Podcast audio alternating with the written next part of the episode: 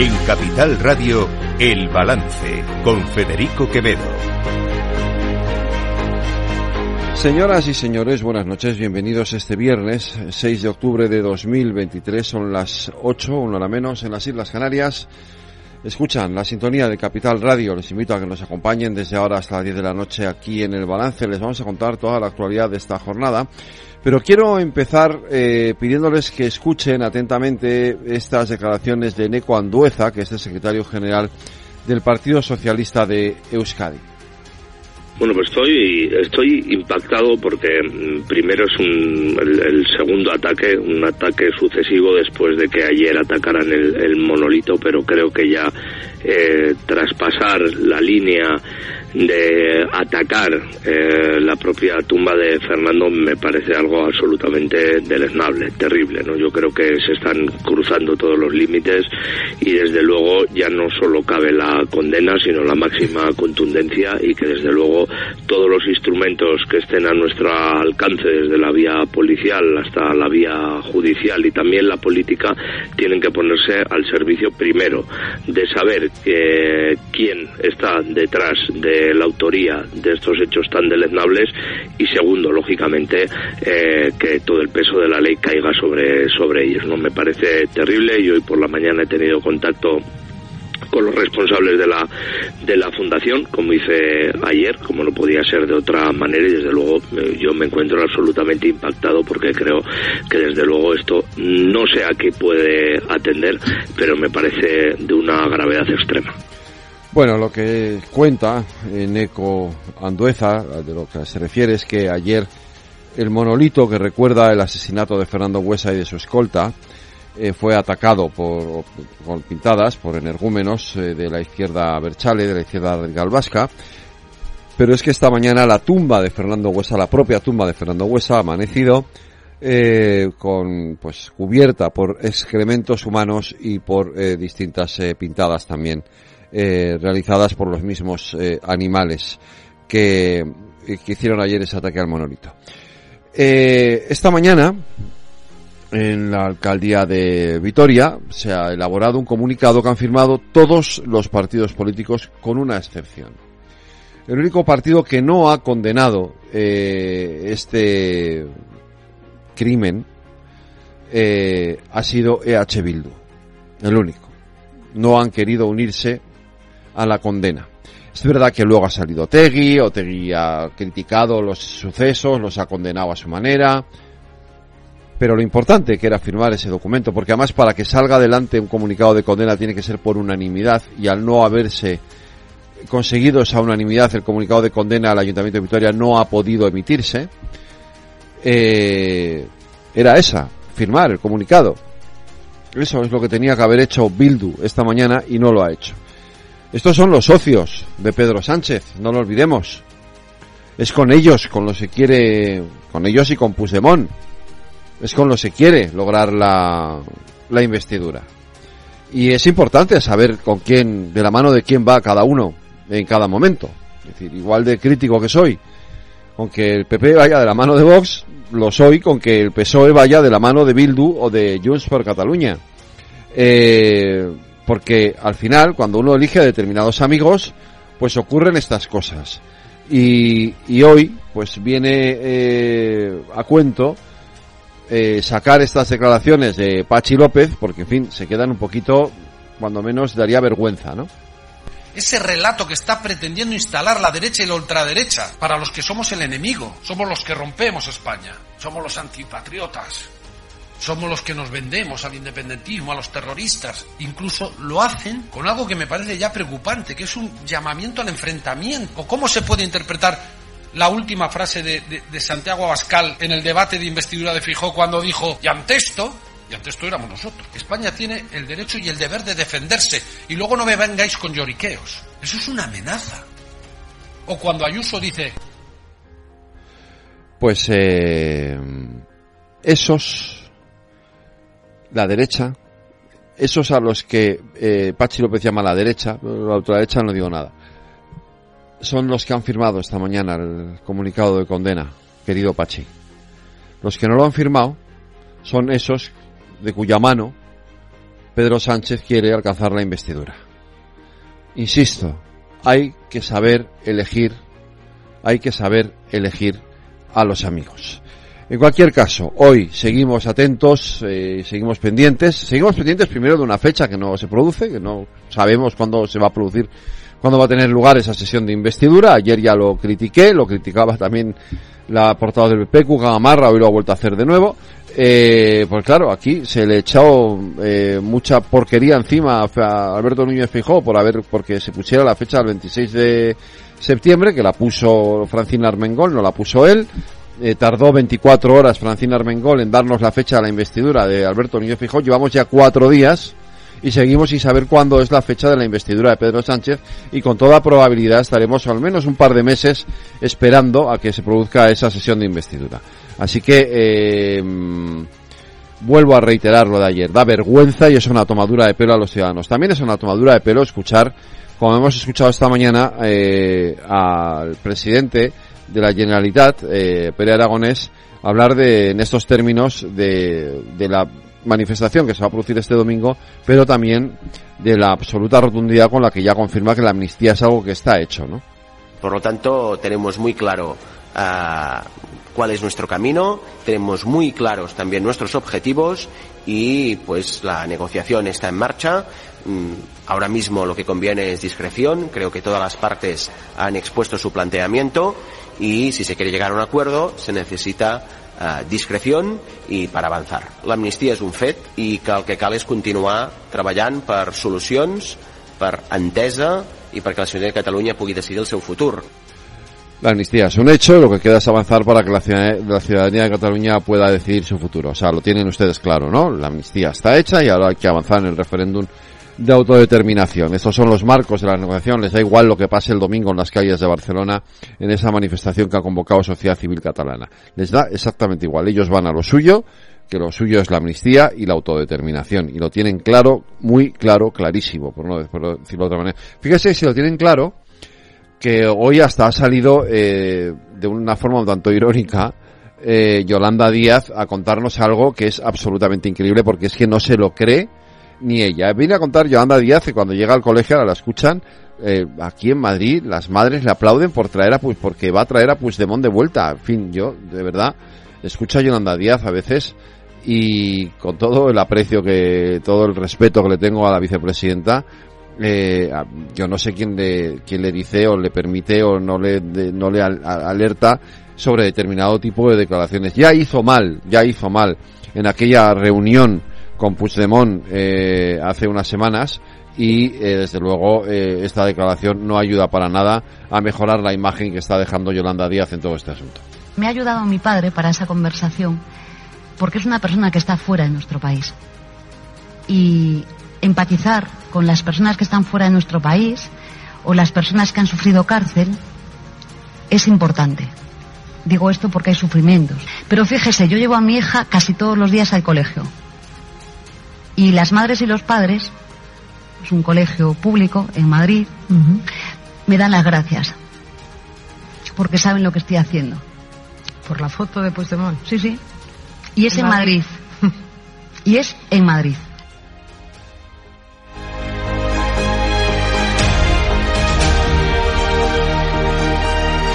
Están escuchando El Balance con Federico Quevedo. ¿Hartos de ser solo un número? Ser activista también es exigir un trato más personal. Es llamar a tu médico por su nombre y apellidos y que él sepa los tuyos. El activismo de la salud tiene nombre y apellido. DKV Personal Doctor. Infórmate en el 974 88 0071 o en dkv.es barra activistas.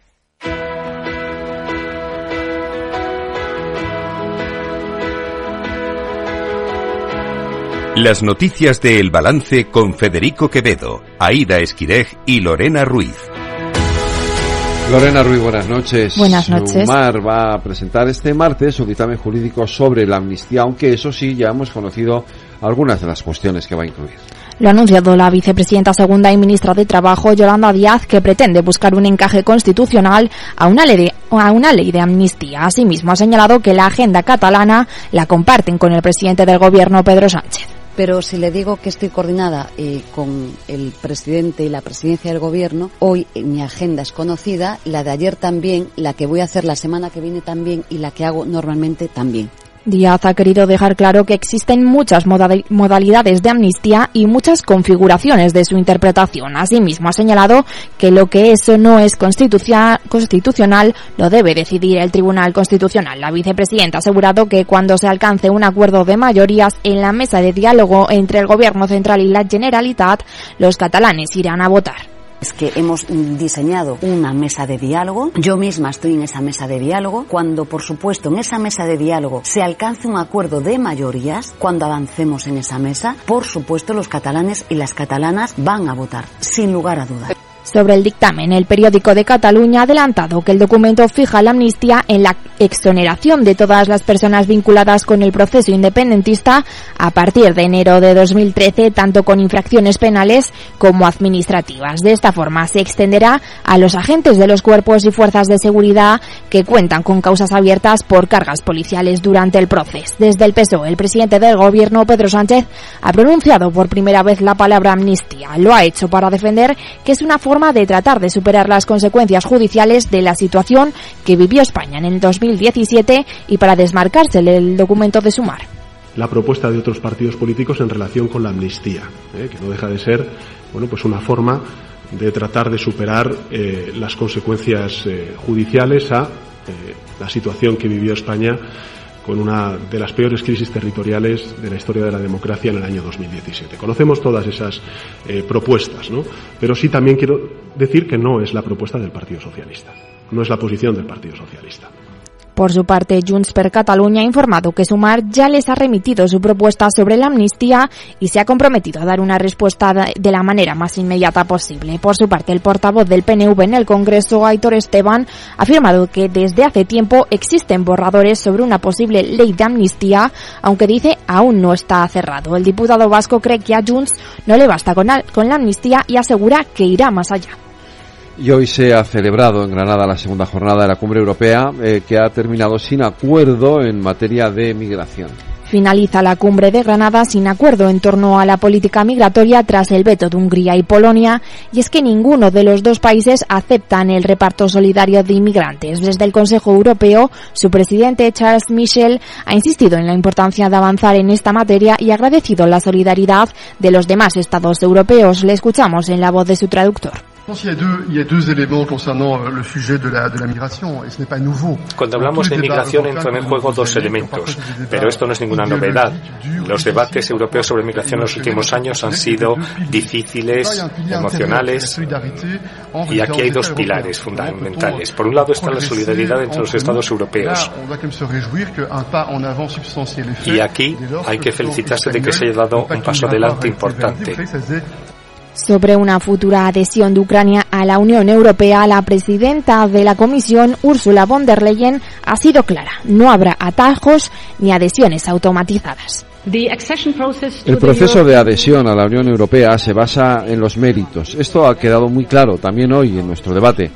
No hay atajos, no hay una adhesión automatizada a la Unión Europea se basa en los méritos. Pero cuando decimos basado en los méritos, no solo tenemos que trabajar en el proceso basado en los méritos en los países candidatos, sino que también tenemos que hacer nuestros propios deberes para estar preparados en caso de que los países lo estén.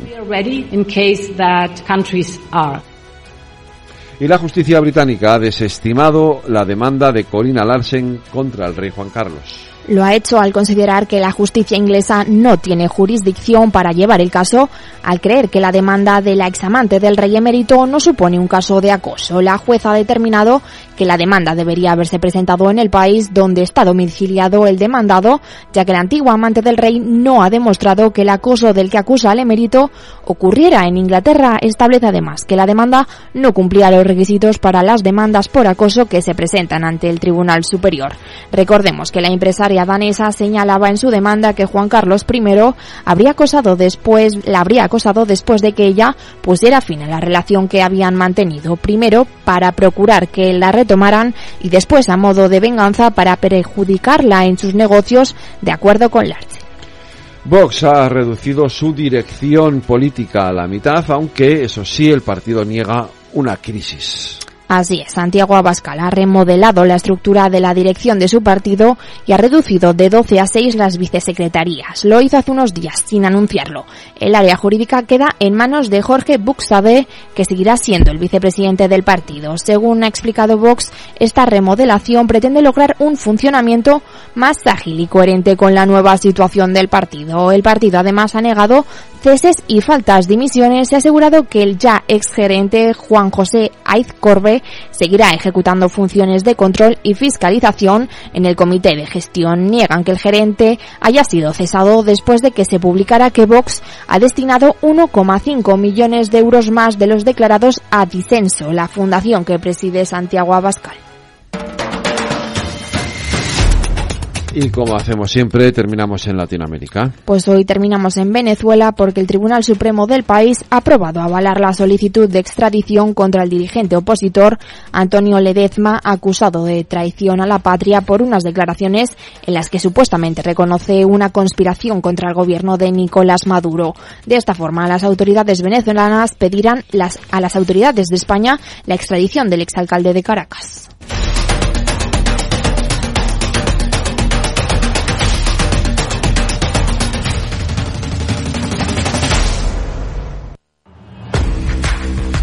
Oye, pensando cómo ahorrar en momentos como este con los precios por las nubes. Y todavía no conoces XTB, una nueva forma de invertir pensada para todos.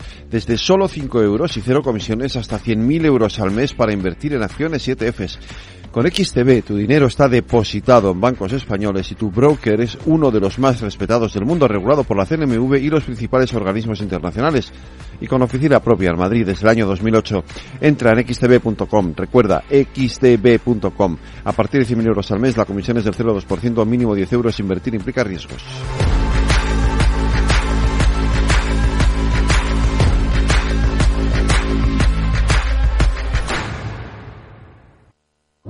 Capital Radio. Siente la economía.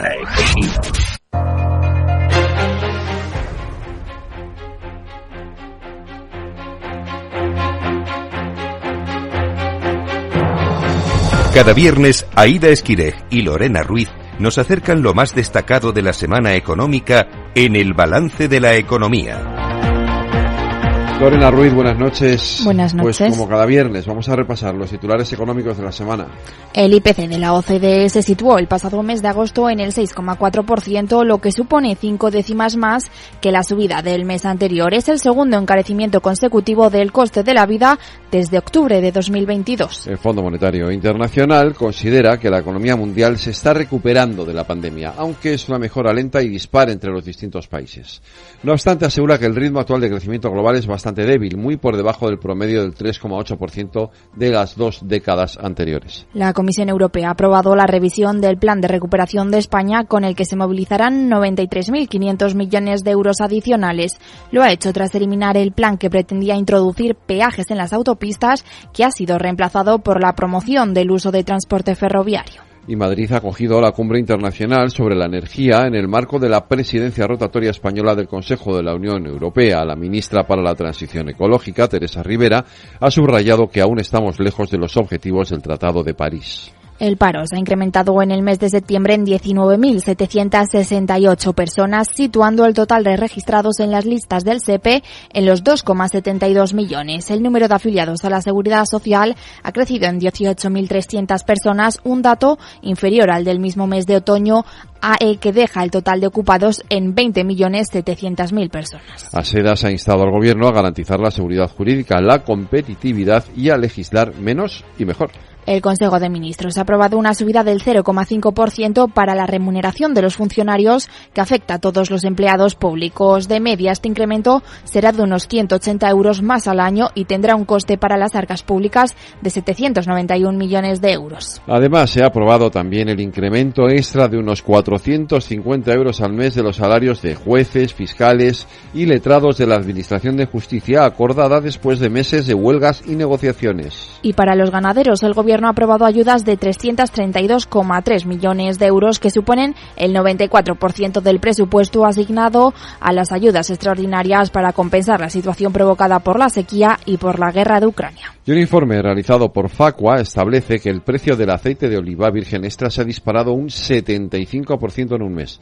Concretamente, las subidas de los precios del aceite de oliva de septiembre a octubre llegaron a alcanzar los 5,53 euros por litro. España ha recibido un total de 57,7 millones de turistas en los ocho primeros meses del año, una cifra que supone un incremento de casi el 20% respecto a 2022. Los turistas se dejaron alrededor de 73.400 millones de euros, un 24,3% más. En el turismo y en sus tendencias nos detenemos hoy en el balance de la economía.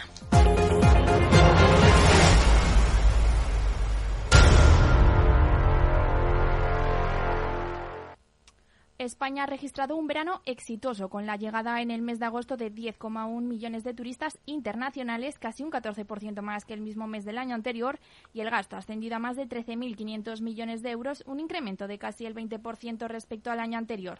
Hoy hablamos con Sara, con Sara Padrosa, directora para España de SiteMinder. Buenas tardes, Sara. Hola, buenas tardes. Muchísimas gracias. Hablamos contigo para conocer los hábitos y tendencias de viajes de los españoles. Habéis hecho un informe, cuéntanos un poco cuáles son las conclusiones principales. Sí, pues mira, gracias a, este informe eh, hemos detectado cuatro, cuatro tendencias claras. La primera de ellas sería que los viajeros de hoy en día son constantes y tienen algún viaje internacional planeado dentro de los siguientes 12 meses. La segunda tendencia sería que son dependientes digitales eh, con altos estándares para, para el sector del alojamiento. La tercera eh, es que son coleccionistas de recuerdos, eh, quieren vivir experiencias y tampoco les importa más, digamos, pagar más por mejorar precisamente esto. Y la cuarta y última es que son colaboradores con, eh, conscientes, perdona, quieren conectar con la comunidad local a donde viajan. Em, Sara, soy Federico Quevedo. ¿Cómo estás? Buenas tardes. Sí. Eh, del estudio se desprende que, se, que, el, que, se, que, es, que es, se prefiere más o que se tiende más al turismo nacional o al internacional. Pues lo que te puedo decir que según el informe los planes de viaje solo al extranjero se han duplicado a nivel mundial y, y además eh, entre los viajeros españoles casi se ha triplicado. Eh, hoy en día el, 40, bueno, el 43% de los españoles eh, planea viajar de manera internacional en los próximos 12, meses. ¿Y cuánto se gasta de media? Pues no puedo decirte exactamente cuánto se gasta porque no dispongo de este dato ni decirte tampoco cuánto se va a gastar. Lo que sí puedo decirte es que los viajeros de hoy en día invierten en vivir experiencias y no les importa gastar más, como he comentado, como he comentado anteriormente. Em, gastar más simplemente digamos, más que una habitación, ¿vale? Si eso significa mejorar esa experiencia. Eh, y, pero sí que, bueno, los extras más demandados que, hemos detectado gracias a esta, a esta encuesta han sido, por ejemplo, el desayuno, el aparcamiento y las, y las vistas de la habitación. ¿Y qué es donde, sí, donde más cuesta gastarse el dinero? Donde... más cuesta gastarse el dinero la verdad que no dispongo no dispongo de ese dato eh, no Eh, Sara, una otra otra cuestión. Eh, y el turista o el que va, el que viaja, el viajero, me gusta más llamarle viajero que turista, la verdad. Eh, ¿Dónde prefiere alojarse? ¿Qué tipo de alojamiento es el que más se busca? ¿Y qué se busca en ese alojamiento? La verdad que está bastante, bastante bien repartido y equilibrado el tipo de alojamiento y también eh, los diferentes tipos, digamos, de, zonas, ¿no? Eh, sí que es verdad que durante la pandemia hubo un incremento en esas propiedades quizá más rurales o apartamentos, propiedades individuales, pero hoy en día creo que eso ya eh, ha pasado, digamos, a la historia, por así decirlo, y, está bastante bien equilibrado. Una de las principales razones por la que se escoge o se vuelve a un establecimiento es por la relación entre calidad y precio. Si bien no nos importa gastar más, sí que nos importa la calidad de lo que, de lo que nos ofrecen. y, en ese en ese en, ese parámetro de la búsqueda de la calidad, ¿en qué nos fijamos más? ¿En, en el personal, en la calidad de las instalaciones? ¿Qué es lo que más llama la atención del viajero? La verdad que todo un poco. Eh, te mentiría si, si te le doy más importancia a, una cosa que otra. Eh, digamos, toda la relación calidad-precio en tema de todos los servicios que, tienen que ver con el hotel es importante. Luego también se fijan mucho a, la, hora de reservar, ¿no? Que sea eh, una reserva, un proceso de reserva fácil, rápido y seguro y también miran mucho que tengan paquetes cerrados, ofertas que les puedan atraer. Eso también es, es importante a la hora de repetir alojamiento o incluso a la hora de reservar por primera vez.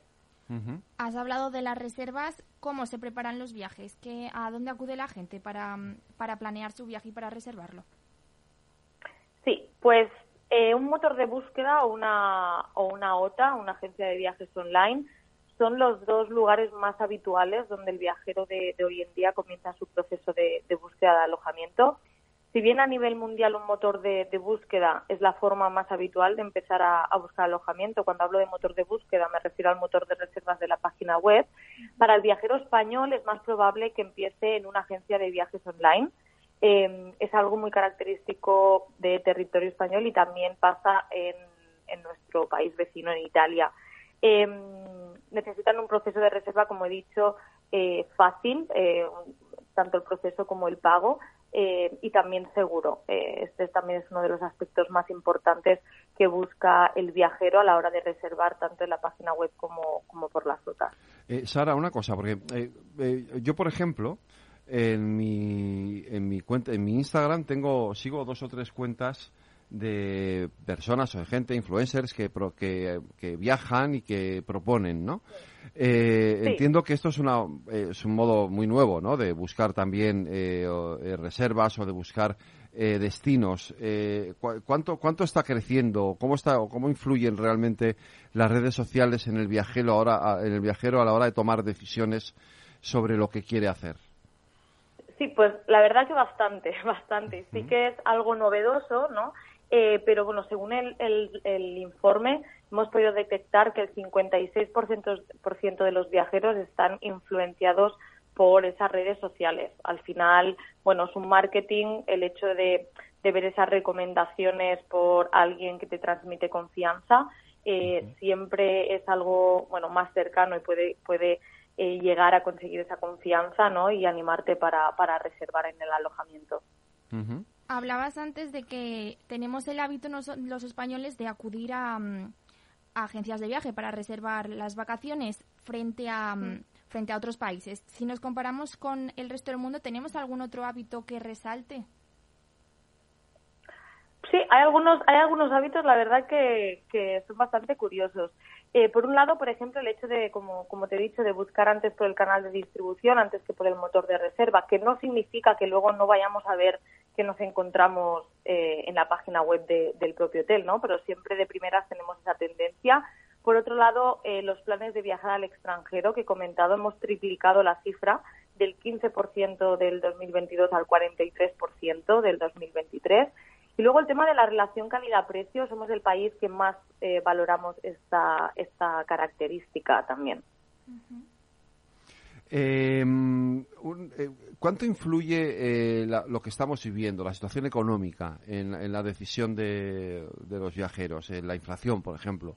Hemos, eh, estamos viendo cómo crecen los precios. Este verano la, realidad es que los precios de muchos alojamientos se han, no voy a decir disparado, pero han crecido en relación a años anteriores por culpa de la inflación. ¿Esto ha influido también o no?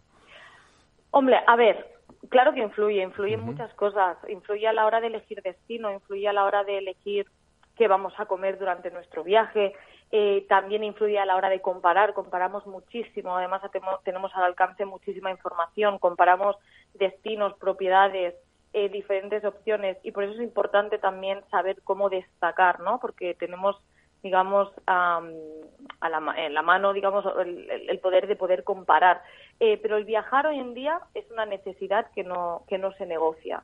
Entonces, influye, eh, pero no influye a la hora de tomar la decisión de viajamos o no, sino a la hora de, decir cómo lo hacemos. O sea, somos más exigentes.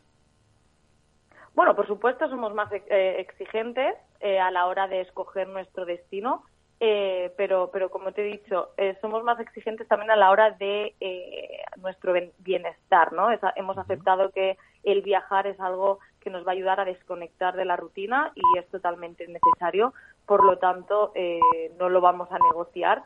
Y sí que es verdad que a la hora de, acudir a un hotel vamos a pedir diferentes bueno, lo que hemos comentado antes, ¿no? También, además del precio, eh, que, sí que influye, pero también calidad. Nos importa qué es lo que nos están ofreciendo por ese precio. ¿Y con, qué con quién viajamos? Porque se han crecido mucho el número de, de personas que viajan solas para conocerse a uno mismo y ese tipo de cosas. Sí, han incrementado, la verdad, bastante el número de personas que viajan solas, pero aún así, por gracias al informe, también hemos podido detectar que el 48% eh, viajará con su pareja, mientras que el 26% lo hará con, con la familia.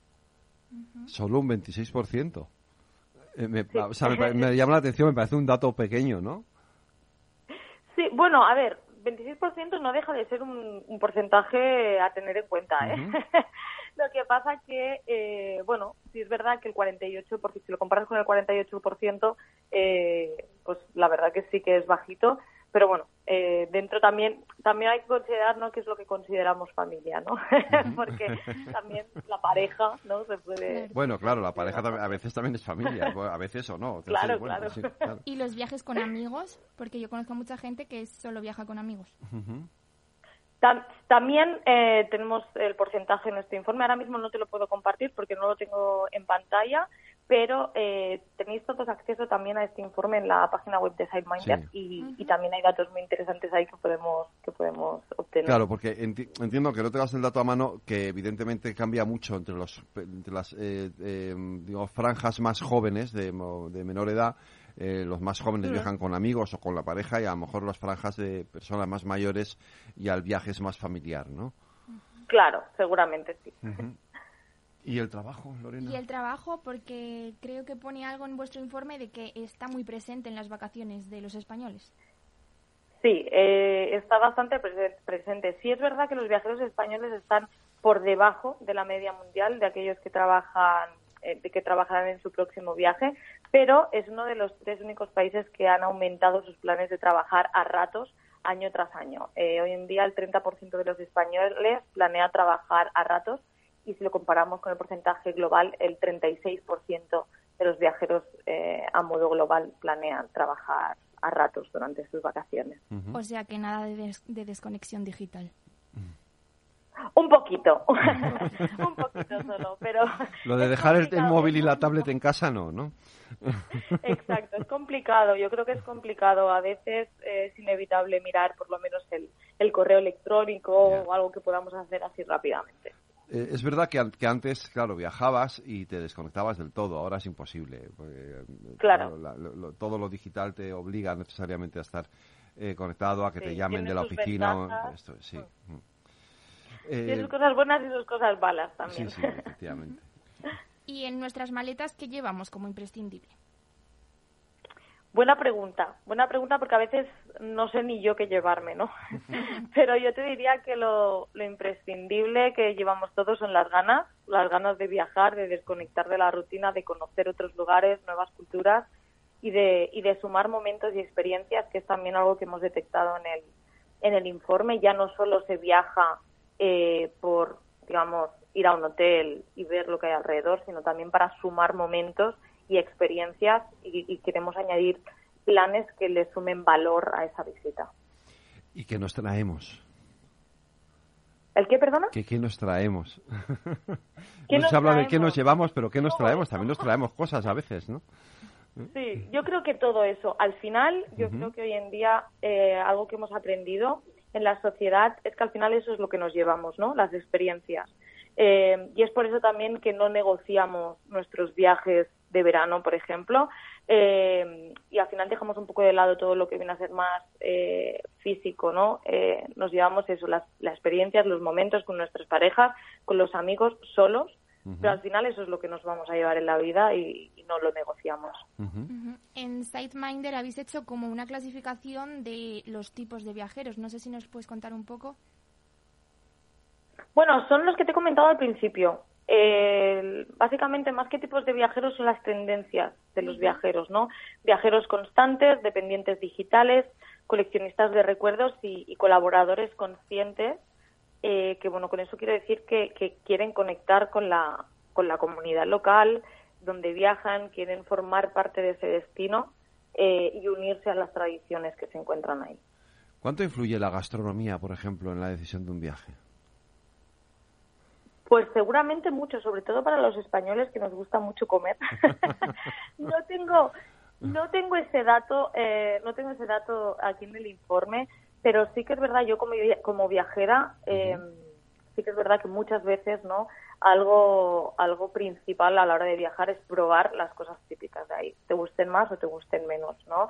A la hora de elegirlo, pues ya eso según según las preferencias que tenga cada uno eh, pero yo te puedo asegurar que es algo muy importante a la hora de, viajar, ¿no? Y de la de, la experiencia que te vas a llevar si te ha gustado, ¿no? La comida del lugar. Sara, eh, la perspectiva, eh, el futuro inmediato es que vamos a seguir siendo un país de viajeros o, a lo mejor la situación económica nos hace retraernos un poco de tomar estas decisiones. No, totalmente, totalmente. Somos un país viajero y, también receptor de viajeros, eh, que también es, es importante. Pero totalmente, es lo que un poco lo que llevo repitiendo, eh, lo repito mucho, pero es, es, algo que es, que es verdad, ¿no? Que, que no no negociamos o no nos vamos a pensar si viajamos o no. Quizás sí que pensaremos si lo hacemos más largo, un viaje más largo, un viaje más corto, más lejos, más cerca, pero, pero sí, vamos a seguir viajando y lo haremos con ganas. Pues Sara Padrosa, directora para España de SiteMander, muchas gracias por atender la llamada del balance de la economía de Capital Radio. Muchísimas gracias a vosotros. Gracias, Sara. Un abrazo. Cuídate. ¿Sabes cuál es el mejor dial para escuchar Capital Radio? Tu móvil. Ya tienes disponibles las versiones de iOS y Android de Capital Radio. Y si quieres escucharlas en tu coche, lo tienes muy fácil. Empareja el Bluetooth de tu coche con tu móvil o tableta, entra en la app de Capital Radio y ya lo tienes. Escucha Capital Radio en digital. Y si te preguntan qué escuchas, no lo dudes. Capital Radio.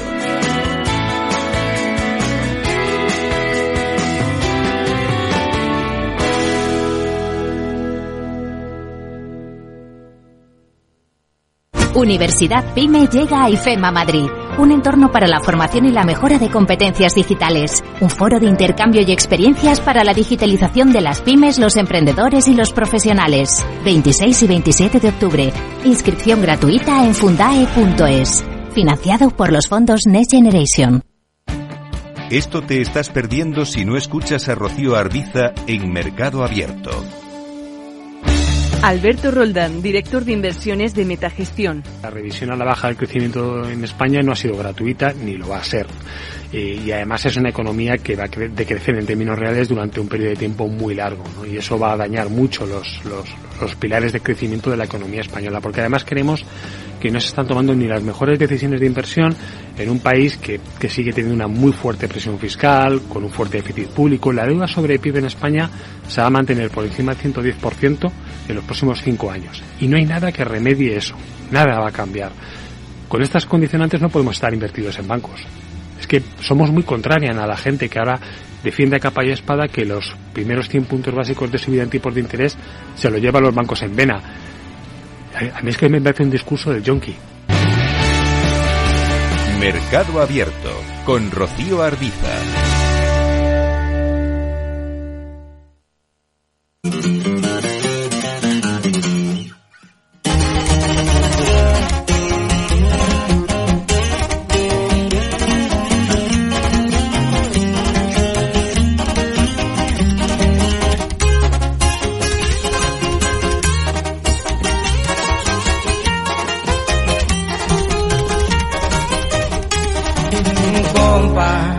Hoy nos acompaña en Capital Radio Damián Alcázar, conocido por participar en proyecciones míticas como Narcos o en la saga de las crónicas de Narnia y por ser también, todo hay que decirlo, una de las caras más reconocidas en el panorama internacional del cine mexicano. ¿A qué se debe tu visita por la capital española? ¿Qué tal, Damián? Bienvenido a Capital Radio. Mira, Selena, en principio vine aquí a filmar con Joaquín Mazón una comedia muy divertida que, eh, bueno, el, el, personaje principal, que es un personaje, es Leo Harlem. Así que me divertí muchísimo, lo pasé súper bien y, bueno, tuve oportunidad de retornar a Madrid, que tenía yo una película antes, hará unos 18 años, con Gracia Querejeta y desde entonces no venía yo a trabajar. Y luego, eh, para mi ventura, se supone que, que teníamos una cita que se movió de días y, y, nos alcanzamos a poner de acuerdo y estamos aquí para promover una película que la señora productora eh, Fabiola eh, trae a, a, aquí a Madrid que se llama El Poderoso Victoria. Fabiola Velázquez, eh, productora de la película El Poderoso Victoria, que bien la has introducido ya tú en, en, la conversación, Damián. Bienvenida a Capital Radio también. Muchas gracias por acompañarnos. Muchas gracias por el espacio. Bueno, estamos hablando de una película que yo creo que antes de nada vamos a escuchar el tráiler. Cásate conmigo. Y quiero 15 hijos. ¿15? Pues, ¿qué tiene? Mejor no más 10.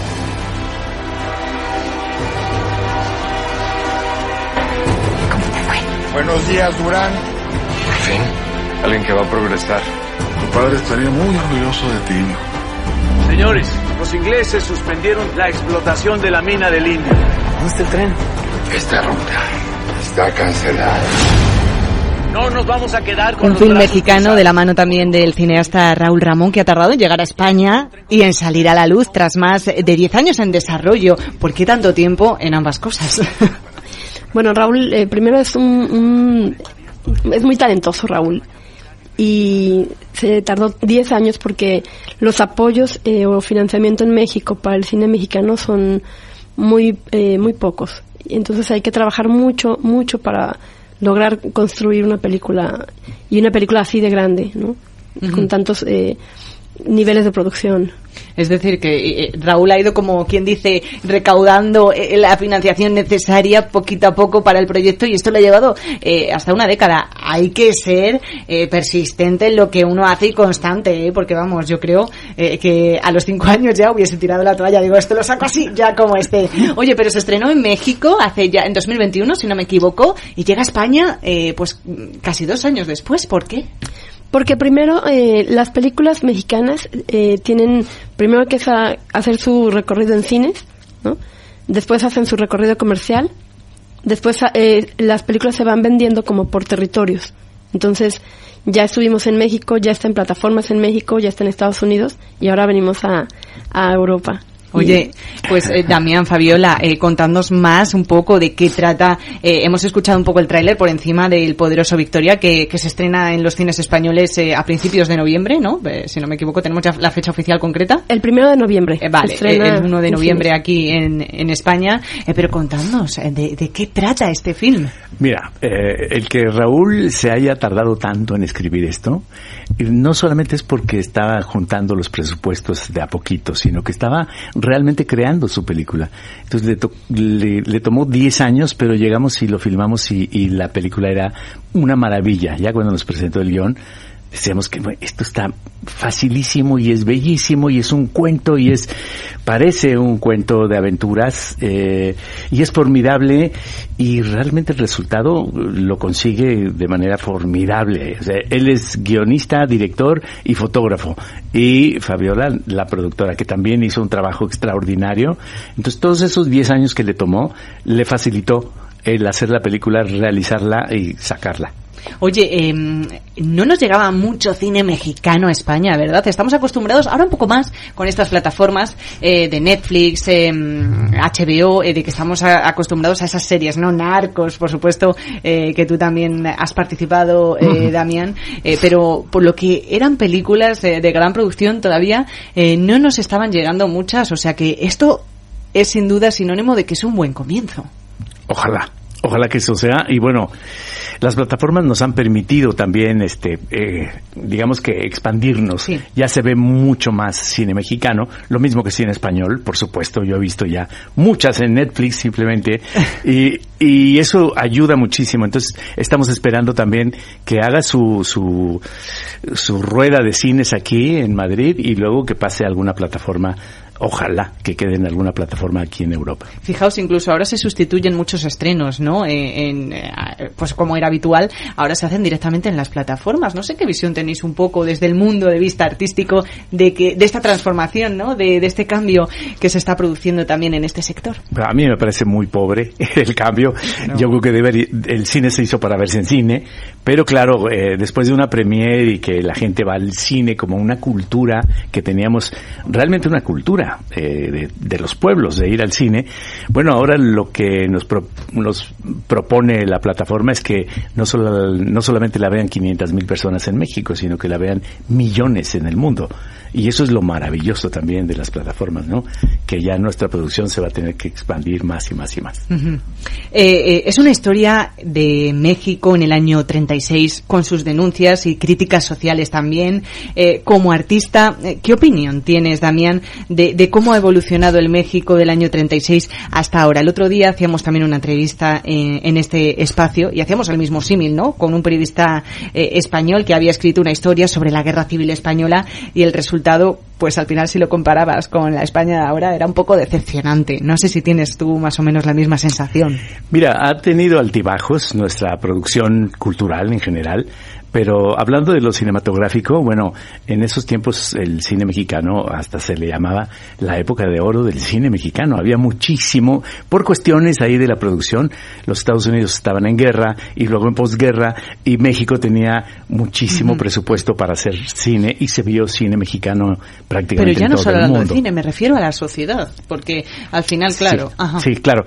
Eh, en lo cultural estábamos, te digo, con altibajos y todo. Y lo mismo pasa en las situaciones sociales y políticas, ¿no? En los 60s, 70s, que yo era un adolescente, bueno, pues toda la furia violenta de los militares en Latinoamérica. A México no le tocó nunca, pero teníamos lo que se dio por llamar la dictadura perfecta, un solo, un solo partido en el poder. Entonces todo esto se ha ido modificando en los últimos 20 años, 25 años, digamos, creo que para bien, porque todos los cambios ahorita ya están empujando a, mejorar la situación de, por lo menos de nuestro país, ¿no? Y, de algunos países de Sudamérica también. Si no me equivoco, tuviste una etapa en la política también, ¿no? Mira, me invitaron tanto que yo dije sí y cuando me dijeron vas a ser diputado dije guácala no quiero no es que así se llama pero jamás no me toca hacer de ninguna manera político sí me interesa lo social la política creo que hasta ahora me empieza a, a llamar la atención porque digo bueno se está limpiando poco a poco ¿Y cómo, cómo se trabaja en el mundillo? Porque a mí me llama muchísimo la atención, ¿no? En lo que nos llega al final también de la prensa de México, mejor dicho, la figura del periodista allí, que casi periodista parece que eh, eh, eh, lo que nos llega aquí es casi como una profesión de, de alto riesgo. ¿Esta es la situación en ese sentido?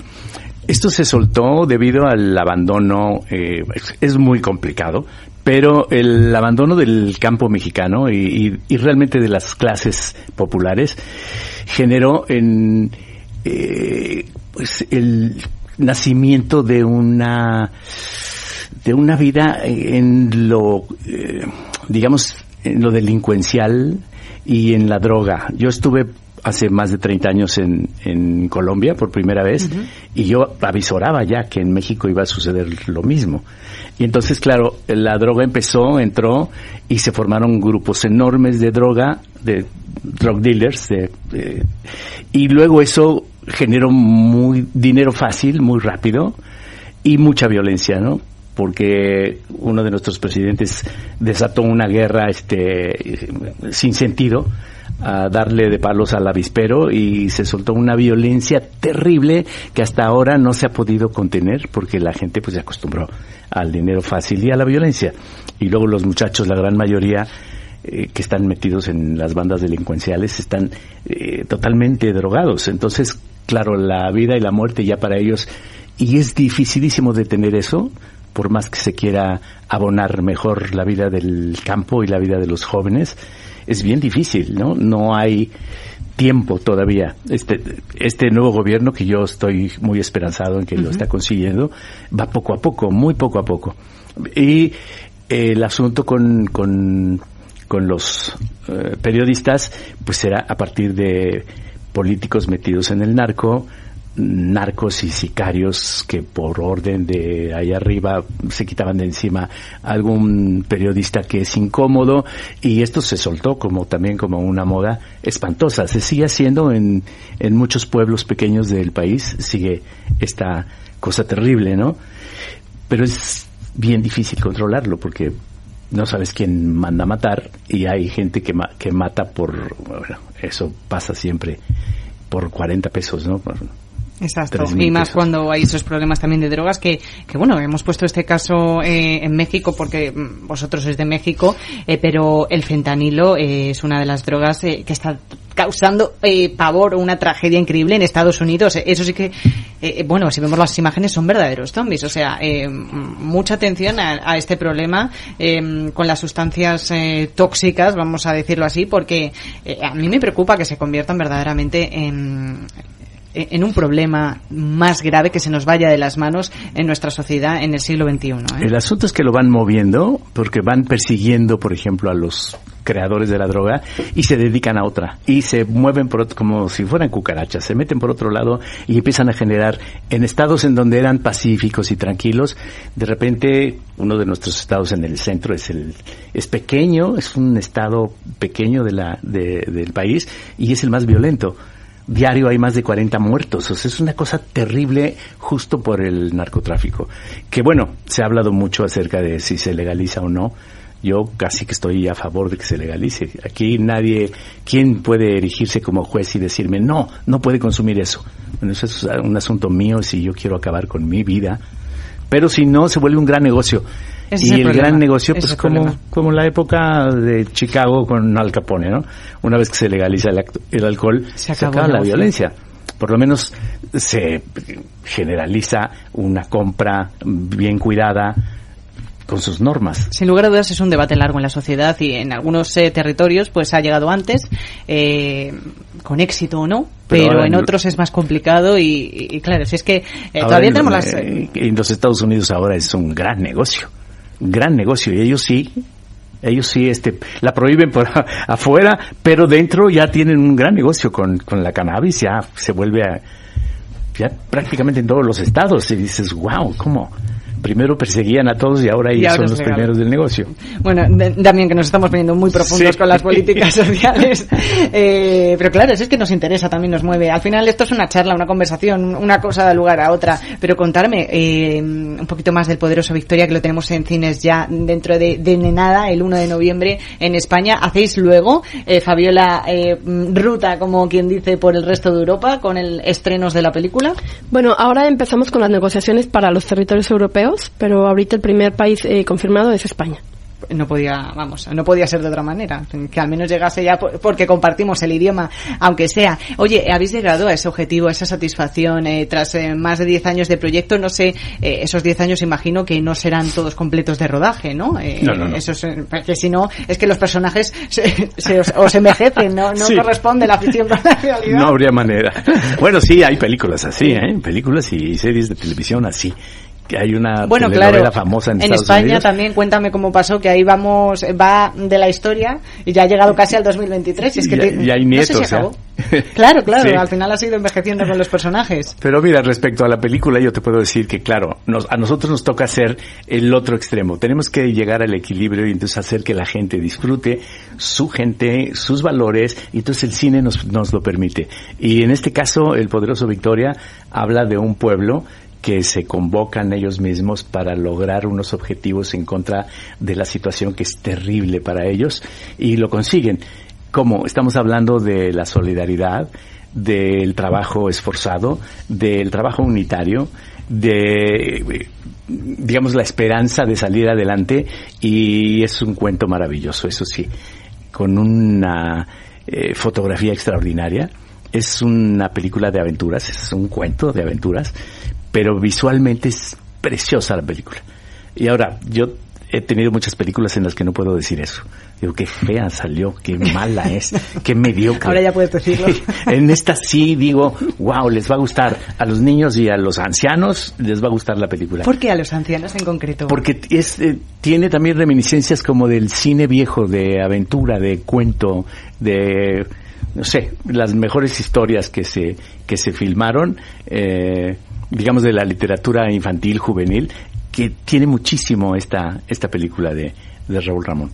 ¿Y, qué objetivo tiene? ¿Qué, ¿Cuál es el, al final el, la principal, em, el principal mensaje que se quiere transmitir con la película? Porque al final, eh, pues una historia eh, narra, tiene entramados entre medias, que es historias de amor, eh, que sí, o pues un objetivo común, ¿no? De que se ponen todos de acuerdo para conseguir em, alcanzar ese objetivo. Tampoco quiero meterme mucho más en profundidad para no desvelar nada, pero mm, no sé, ¿cuál es el objetivo al final? Yo creo que es la esperanza, el mismo pueblo que se llama se llama la esperanza.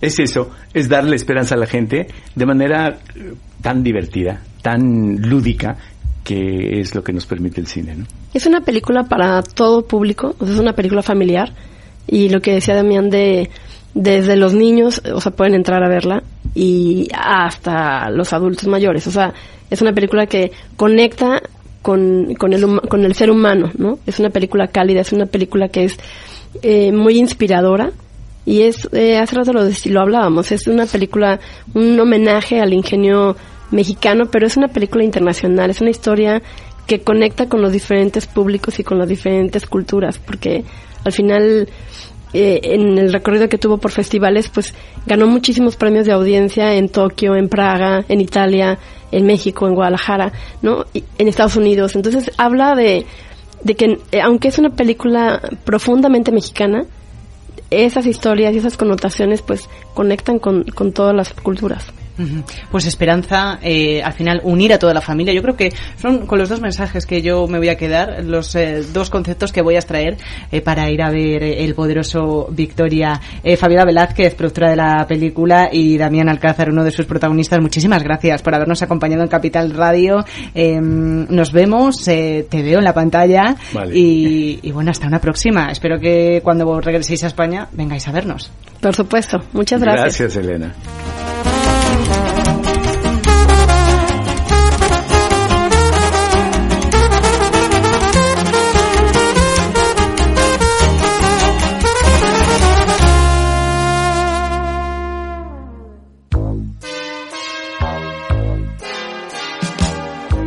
Bueno, la siguiente consulta nos llega desde Bulgaria, desde Sofía, la capital. Julen, buenos días. Muy buenos días, eh, señor Vicente y señor Durante. ¿Sigue usted Capital Radio en Bulgaria? Sí, hombre, lo cojo por internet cada día, ¿eh? Capital Radio es el que mejor lo, lo, lo, capto, vamos, inmediatamente. Ahora mismo, mire, le puedo poner aquí. ¡Arriba! ¿Eh? Y vuelta al mundo va a empezar. Capital Radio traspasa fronteras. Para dar la vuelta al mundo. Capital Radio sí es lo mejor, ¿eh?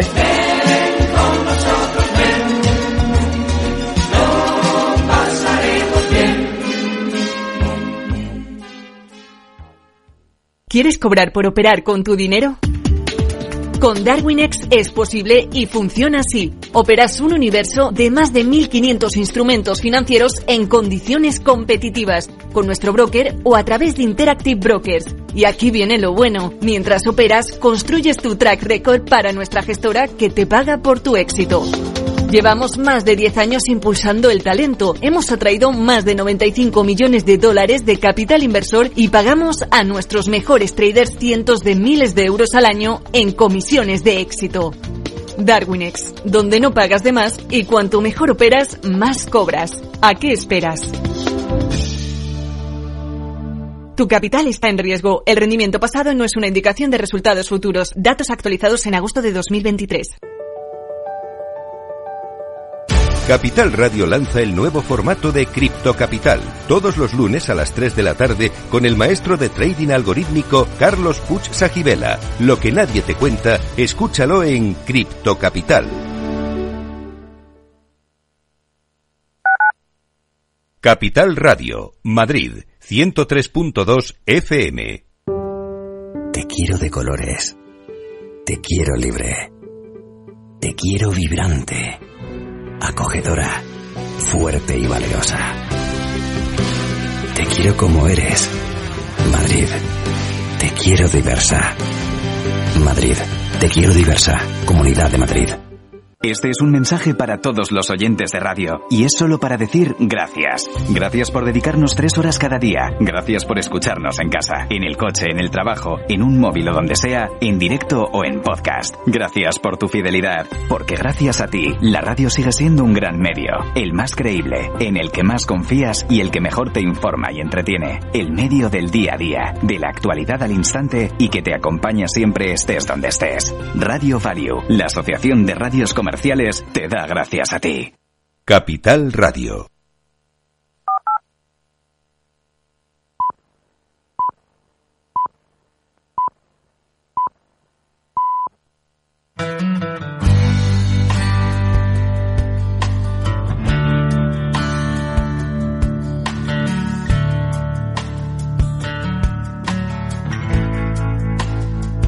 La tertulia de El Balance con Federico Quevedo.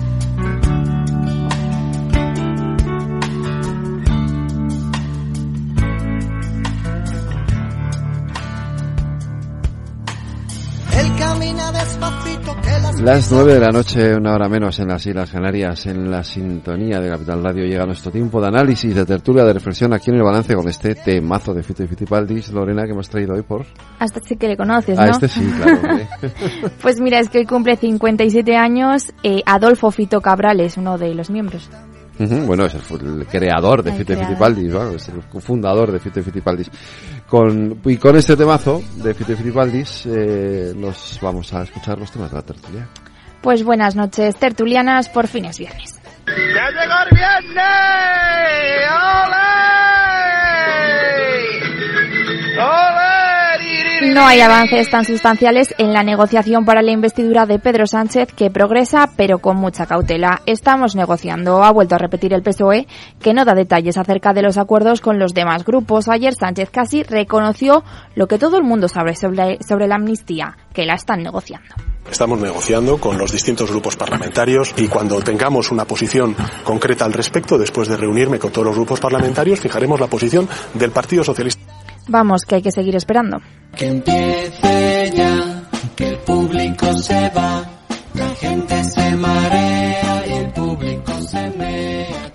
Un posible viaje a Bruselas, la negociación de la que habla Sánchez es la negociación sobre la amnistía y el PSOE se prepara para un movimiento que será clave. Cuando el pacto esté maduro, enviará a un miembro de su cúpula a reunirse con Puigdemont, probablemente será Santos Cerdán, secretario de organización del PSOE. Me gusta Cataluña, me gustan sus gentes, su carácter abierto, su laboriosidad. Son emprendedores, hacen cosas, no solo de amnistía vive la legislatura, el presidente espera llegar a un acuerdo no solo para la investidura, sino para toda la legislatura, es decir, que incluya los presupuestos y las leyes decisivas. Es posible poner de acuerdo a partidos que están a la izquierda del PSOE como Sumar y a su derecha como Junts y el PNV.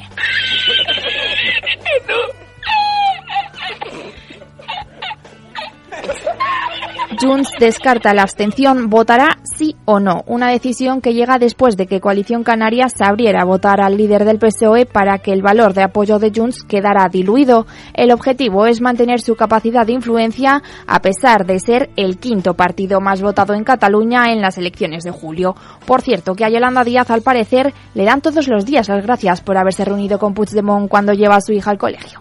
Pero fíjese, yo llevo a mi hija casi todos los días al colegio. Y las madres y los padres, es un colegio público en Madrid, me dan las gracias. Porque saben lo que estoy haciendo. Por la foto de Puigdemont. Sí, sí. Y es en Madrid. y es en Madrid. Puigdemont se ha resignado a que la amnistía a él y al resto de los encausados por el proceso se produzca una vez haya sido investido Sánchez y no antes. Además, estaría admitiendo ya que el referéndum fuera pactado en una negociación con el gobierno que ya no se llamaría mesa de diálogo porque se considera un vestigio de la, de la legislatura anterior. Sin embargo, varios de los fieles del expresidente critican el cambio de estrategia. Ha llegado un nivel de pesadez que no puedo más Y en el exterior, Rusia ha respondido con una carnicería a la cumbre de Granada. Las bombas rusas han caído sobre una zona de viviendas y una tienda de comestibles en el pueblo de Groza. Un ataque que se ha saldado con al menos 51 fallecidos, entre ellos un niño de 6 años y un centenar de heridos. Putin ha matado civiles de manera indiscriminada justo el día antes de que empezaran las negociaciones en torno a una posible incorporación de Ucrania a la Unión Europea, lo que lanza un claro mensaje a los 27 que vendría a decir algo así como cuidado con lo que hacéis. Zelensky, por su parte, pide en la cumbre salvaguardar la unidad europea frente a la agresión de Rusia y mientras Pedro Sánchez recibe a más de 40 líderes de países europeos en una reunión en la que el debate sobre la ampliación cobrará protagonismo. Por cierto, impresionante los buenos anfitriones que somos, lo ha dicho todo el mundo, a la izquierda y a la derecha, pero más allá de lo anecdótico, la cumbre concluye sin respuesta a las tensiones y cancelando la rueda de prensa final. Es un desastre, de verdad. Europa se, des- se decanta por la línea dura contra la inmigración irregular. Reino Unido, Italia, Francia, Países Bajos, Albania y la Comisión Europea se emplazan a cooperar para detener a los barcos de las mafias de tráfico de personas. Y mientras en el Partido Popular, Feijóo reforzará su grupo en el Congreso y aclarará el poder que en el, en el PP ante una legislatura que se presume dura y no corta. Además, el líder del Partido Popular se debate entre Pons, Semper y Bendodo para relevar a Gamarra como portavoz en las Cortes. Eso sí, Elías Bendodo al parecer no sabe nada. ¿Y quién le ha dicho a usted que, va- a usted que van a sustituir a Cuca Gamarra? Yo no. Mire. Ah, claro, claro. Y Vox a lo suyo ha metido la polarización en las escuelas y lanza una ofensiva a favor del veto parental en las aulas. Además, Abascal ha reforzado la figura de Jorge Buxade, un exfalangista que se caracteriza por sus afirmaciones xenófobas y machistas. Y otro escollo para los de Abascal. Ha dimitido su gerente en plena polémica por las irregularidades en la financiación del partido. ¡Viva el vino! Él quería cruzar los mares y olvidar a su sirena. Pues vamos allá con nuestro tiempo de tertulia con María José de Vega. Buenas noches. Adriana Ochoa, buenas noches. Buenas noches. El Sarnay, buenas noches. Buenas noches. Y al otro lado de la línea telefónica tengo a Cristina Casabón, que está un poco malita. Cristina, buenas noches. Hola, buenas noches. ¿Ya nos encontramos mejor o no? Sí, sí. vale. Bueno, como está al otro lado de la línea telefónica, os voy a pedir a todos un poquito de, de, Por de supuesto. esto para que la dejéis que entre de de vez en cuando en el debate, que si no, que yo me sé cómo es esto, que luego el que está No, ahí hombre, no, en el vamos, instrumental, Cristina. eh, bueno, ¿por dónde queréis empezar? Eh, esto de Vox, esto del, este lío de Vox con las cuentas, con el PIN parental, con todo, uf, eh, No sé, no, como era lo de querían eliminar las mamandurrias y querían Sí, quitar las fundaciones y iban a ser totalmente transparentes. No sé, nos suena de algo. Pero parece que nos cuesta un poco del dicho al hecho. Eh, lo que pasa es que, sinceramente, eh, con lo que tenemos encima, reconozco que nos interesa, o yo creo que a, a los analistas nos interesa poquito. O sea, yo lo veo como un, re- un reducto. Reducto galo. algo, algo por el estilo. Nos salió un dato por ahí, eh, no me acuerdo de qué año, eh, de que Vox había sido el partido que más había eh, obtenido financiación Sí, sí. de, privada en... El pitufeo, Donaciones. del que estaban hablando. sí, o sea, a mí me sorprende muchísimo, ¿no? Con lo que era Ciudadanos. Sí, pero... pero- mm, Pero es que aquí eh, yo he visto, hay un- una fiscalía en concreto que está eh, investigando acerca de cómo se obtenían esos ingresos, porque, eh, o casualidad, resulta que sus ingresos son prácticamente 10 veces lo que puede, puede recaudar el Partido Socialista, Mm. eh, que es, si no me falla la memoria, el partido con más afiliados en España. Y claro, todos a través de un método muy curioso que es el ingreso anónimo en los cajeros. Entonces, bueno, pues hay mucha gente que Mm. le puede sonar un poco a- al pitufeo del PP. Ya. A lo de tú me das 500 euros, eh, los ingresas y le pones nombre y apellido y yo luego te doy los 500 euros porque los tengo en la caja B, pero los tengo que, que hacer blanco. Y entonces hay una sombra de sospecha bastante desagradable sobre un partido político que precisamente surge haciendo gala de la limpieza y de la transparencia con el que van a gestionar sus cuentas. Elsa y Cristina, venga. Pero la cuestión es que realmente nos sorprende, ¿no? Yo creo que no le damos tanta importancia en el análisis porque realmente dices, bueno, estaba al caer, ¿no? Que esto se acabará destapando, que acabará sucediendo, ¿no? Y que, bueno, el problema está en que esté dando cada vez más poder, ¿no? A Bursade, eh, que según vemos es el que está llevando esta deriva incluso más a- hacia la derecha. Más a la derecha. ¿no? Entonces, pues bueno, estamos viendo que incluso cuando van las cosas mal, eh, no son capaces de hacer ningún tipo de autocrítica y dan poder al que supuestamente lo está llevando a peor. Cristina. Sí, yo lo que he estado leyendo es que se había detectado, el Tribunal de Cuentas se había detectado donaciones irregulares en Vox, más país y PDCAT.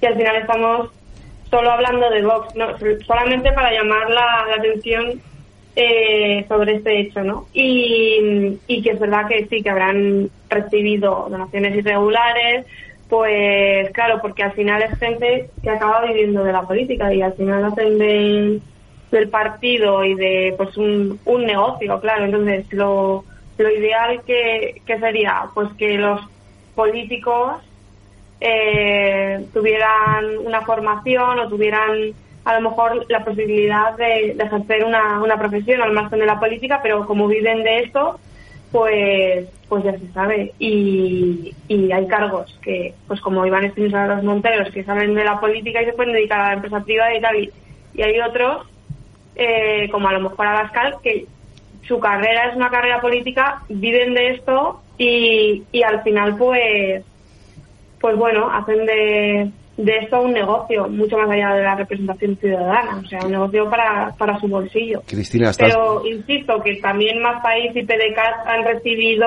esas donaciones irregulares. Que, sí, no, en todos los partidos hay donaciones irregulares. El- Pero me estás diciendo que a Abascal si no le ponen una fundación no, no sabe qué, qué hacer de Claro, su eso vida. iba a decir. Yo de verdad creo que la gente en Vox...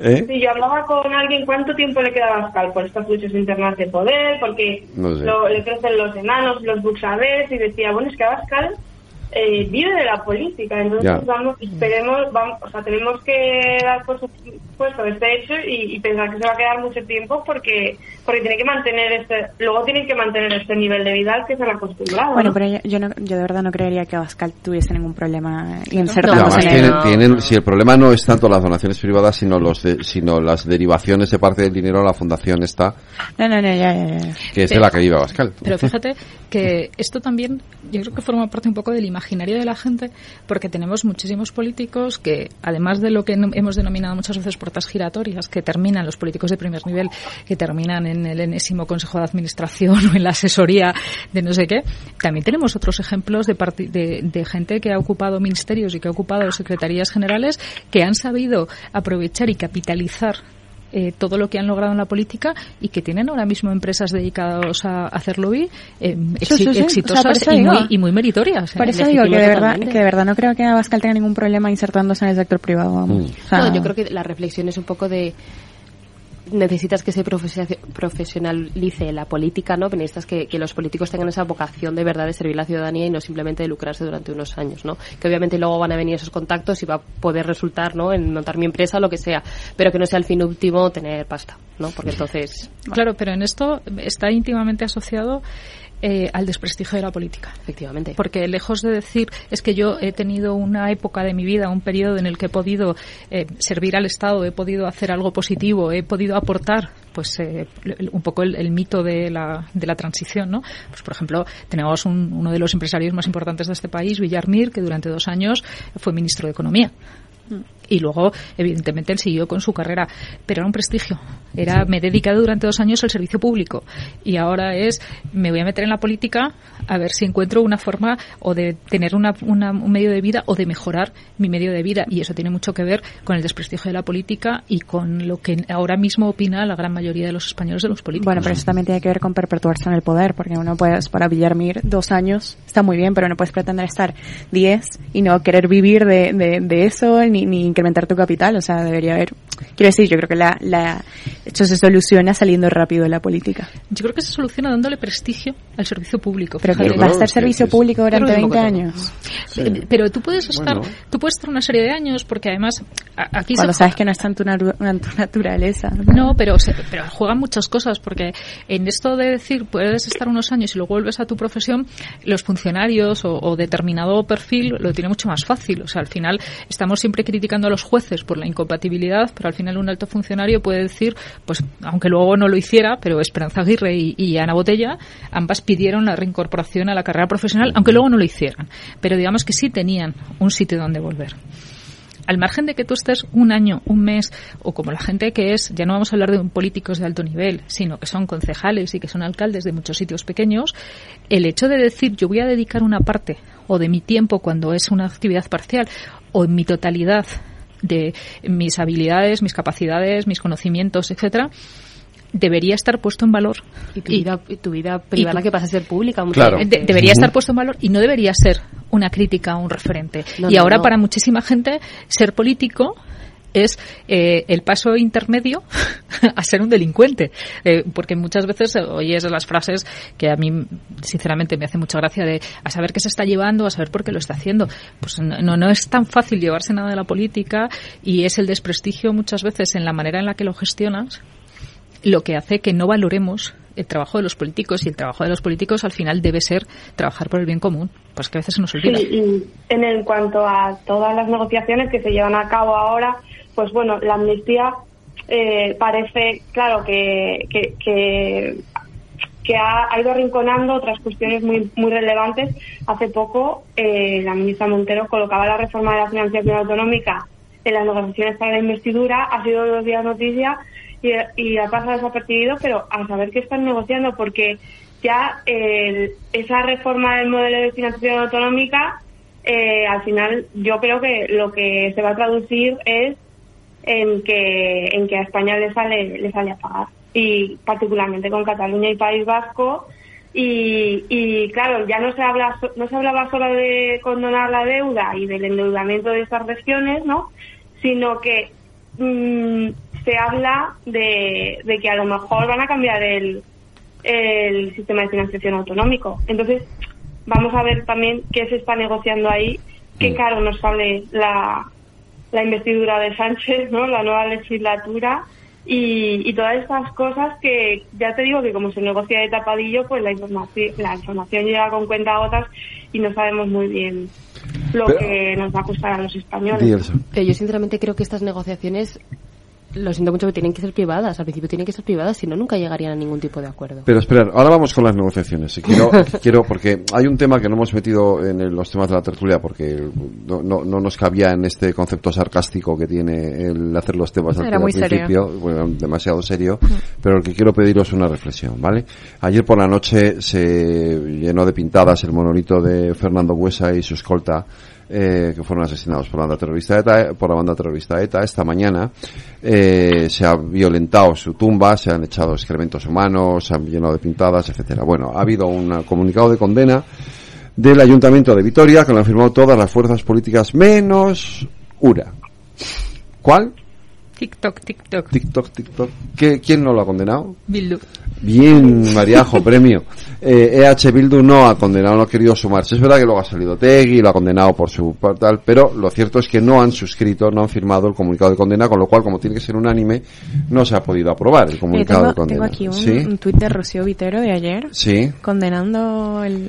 Sí, si ellos a título personal, o Tegui lo ha hecho, si seguramente oyes a Oscar Matute y también, y o sea, todos lo condenan, pero lo importante que hoy era que estuvieran en ese comunicado, eh, no han querido estar en ese comunicado. Lo digo porque al final, eh, claro, H. Bildu es uno de los eh, baluartes de, de los que se apoya a Pedro Sánchez para poder sacar adelante su investidura. Yo no sé hasta qué punto eh, este tipo de gestos eh, dañan o entorpecen eh, la negociación, ¿no?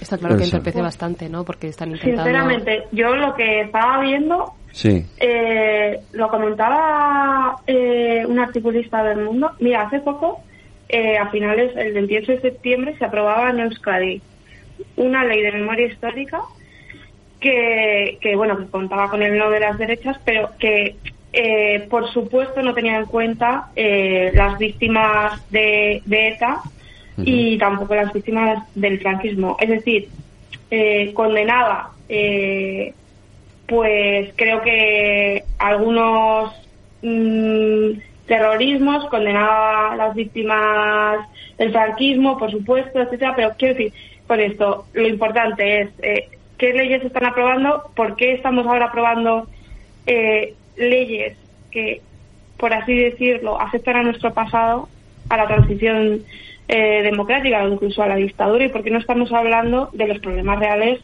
de, de, de España hoy en día y, y de enaltecimiento del terrorismo y de cuando vitorean a, a, las, a los presos Los- que los de la cárcel y, y, claro, o sea, ¿por qué estamos haciendo leyes para una España de hace 50 o 60 años, sino para que estén fundadas en la realidad de hoy en día y, y en los problemas que del debate actual, ¿no? Por así decirlo. Elsa, ¿qué ibas a decir antes?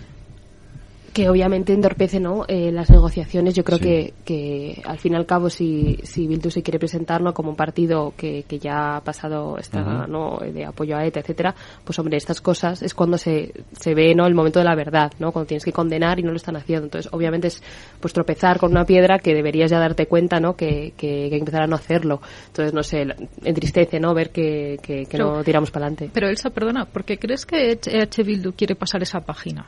No, no. Es que yo no creo que la quiera pasar. creo, creo que quiere, eh, digamos que quiere nadar entre dos aguas, que es quiero pertenecer a, la clase democrática y, jugar con las eh, con los mayores, por decirlo de alguna forma, porque me resulta más interesante, porque además al final ha sido justamente cuando ha entrado dentro del juego democrático, cuando ha podido hablarle de tú a tú, incluso está eh, en duda quién va a estar más votado, si PNV o, o EH Bildu, defendiendo los supuestos intereses de Euskadi. no, no vamos a entrar en la legitimidad de ellos, pero no creo que haya querido nunca dejarlo. creo que, forma parte que forma parte de, de, su ADN y en el fondo mm, casi te diría que se consideran un fruto de todo eso. No quieren traicionar. O sea, que, que, precisamente porque, porque, han, trabajado, porque han trabajado eh, eh, a su modo de ver. O sea, eh, aquí no, estoy, no, estoy diciendo que yo lo apruebe, pero que ellos, digamos, han llegado hasta aquí gracias a todos los gudaris y toda la gente que luchó contra contra el pueblo español, contra los oprimidos, que defendió el pueblo vasco, todos los tópicos que queramos contar.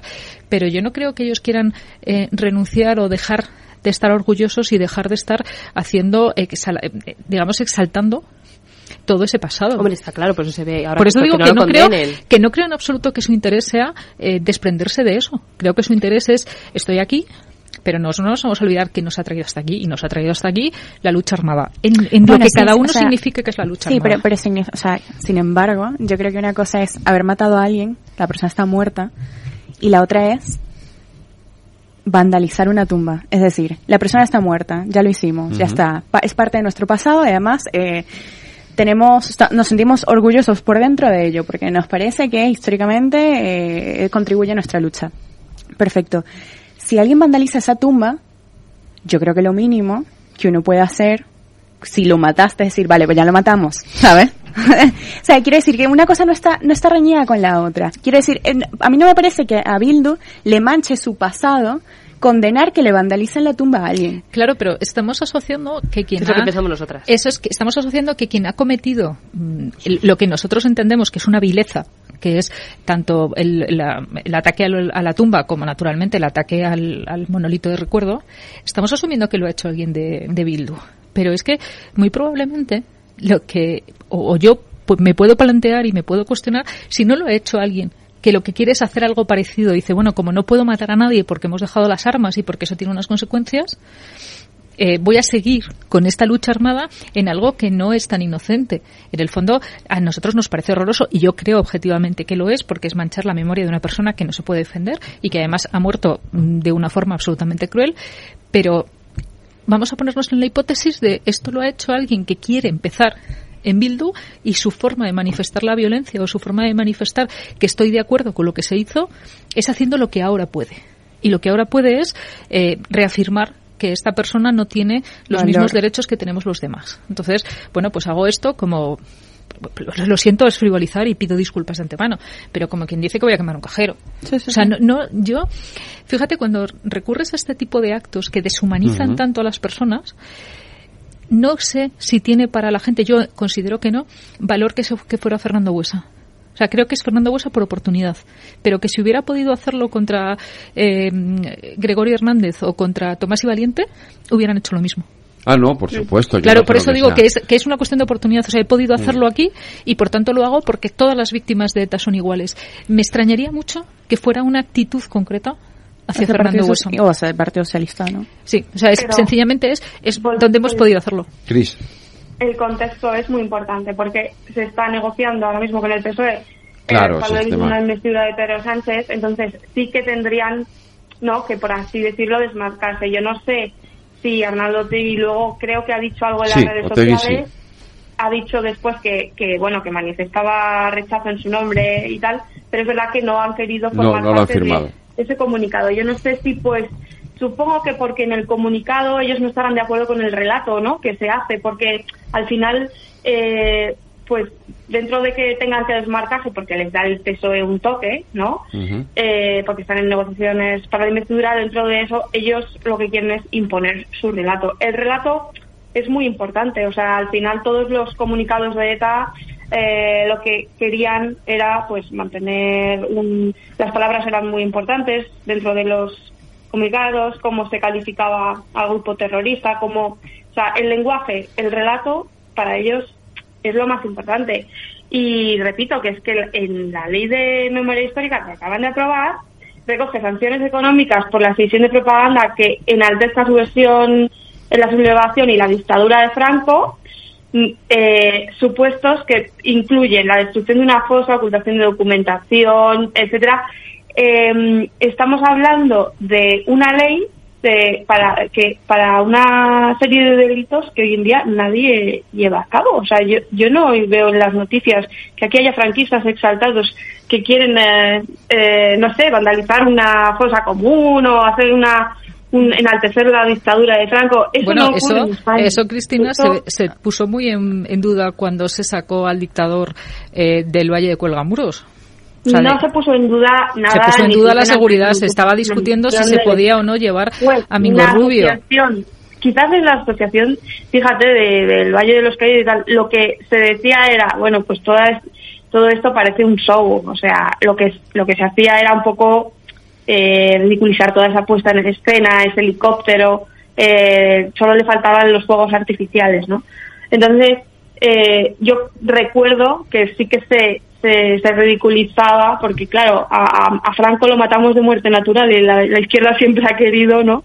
Eh, matar un muerto, porque, pues bueno, pues porque eh, mm, tienen todavía ese sentimiento de revancha y la, la derecha es que no tenemos nada que ver con eso, y menos las nuevas generaciones. Entonces, eh, a mí todo esto, estas leyes que se aprueban de la ley de memoria histórica y eso, pues me suenan a una España que ya no existe, porque yo no veo esos discursos en la derecha. Por mucho que ellos quieran inventarse, por mucho que quieran ver fascistas rompiendo cosas en Madrid, en la manifestación de la amnistía, no, o sea, es que no estamos en eso.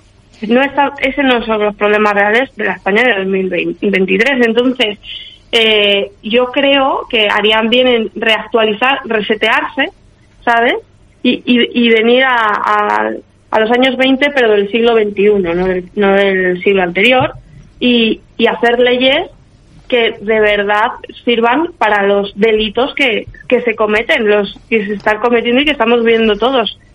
De todos modos, volviendo al tema de que, porque nos hemos ido desviando con esto la memoria histórica, yo creo que esta interpretación de Bildu no la podemos hacer en clave de las negociaciones actuales. Eh, las estamos haciendo en clave de, de las elecciones que tiene el, el, gobierno vasco el año que viene. O sea, yo no, yo no, yo no lo interpreto como, porque entre otras cosas, o sea, no lo interpreto como un gesto a corto plazo, eh, cuando además están pasando a segundo y a tercer plano las negociaciones con otros partidos, eh, porque Puigdemont está reclamando ese protagonismo y se lo están dando.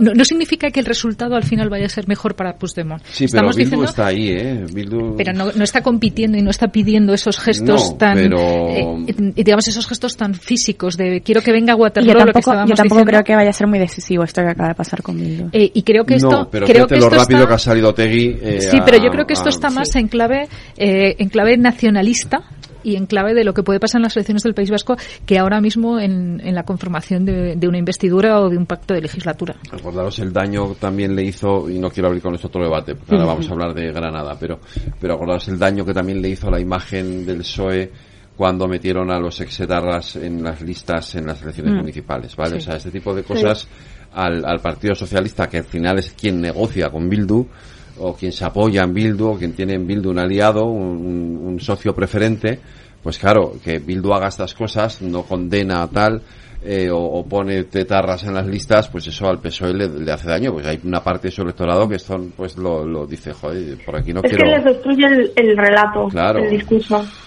Simplemente porque, bueno, al final la gente pues ve cuáles son los hechos y cuál, quiénes son los verdaderamente radicales y los violentos. Pues claro, Y no cuando sale, en eso dice eh, Cristina, cuando sale Pachi López y dice, es que la derecha, eh, eh, hoy, ayer, creo decía, está contra nosotros porque dicen que somos no sé qué y, y que solo queremos pactar con terroristas y que no sé qué, dices, que, tío, es que eh, a la derecha ha firmado ese, ese comunicado de condena y tus amigos de Bildu no lo han firmado. Es Pero que es que este no tu son tus problema. amigos, son tus socios potenciales. Bueno, no, veo, no, no, no es lo mismo. Yo no veo por qué eh, el hecho de que tú pactes buscando vamos a pensar el bien común y si no vamos a pensar cuál es el otro fin, no significa que estés validando todas las todas las Pero te hace circunstancias daño, que te hace hace tu daño y- socio. pero, pero, pero te, te condiciona el relato, quiero decir, lo, lo, lo to- es tóxico para el, tu, para tu propio relato. Hay una, es un- Mira, un ejemplo, ¿vale? Hoy en Twitter, Enrique Juliana dice que ha visto cosas en Madrid, tal, que te vienen visto, tiempos de Cristina. tensión, ya te he visto, ya. que viene un punto de tensión, que vamos a ver en Madrid, ya verás, en- y, le, y, y va- digo, pero es que quieren ver franquistas en la calle rompiendo cosas.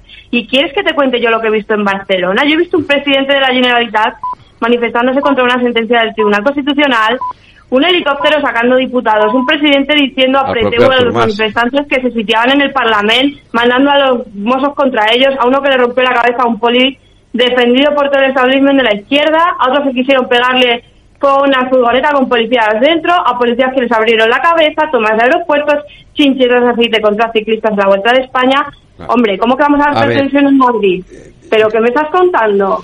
¿Quiénes Yo- son los radicales y los violentos? Yo creo que hay un clima de polarización, es verdad, y que no, y yo eso se lo, se lo critico a, a Enrique, quiero decir, creo que nosotros como periodistas lo que debemos es contribuir a, a justo a lo contrario, ¿no?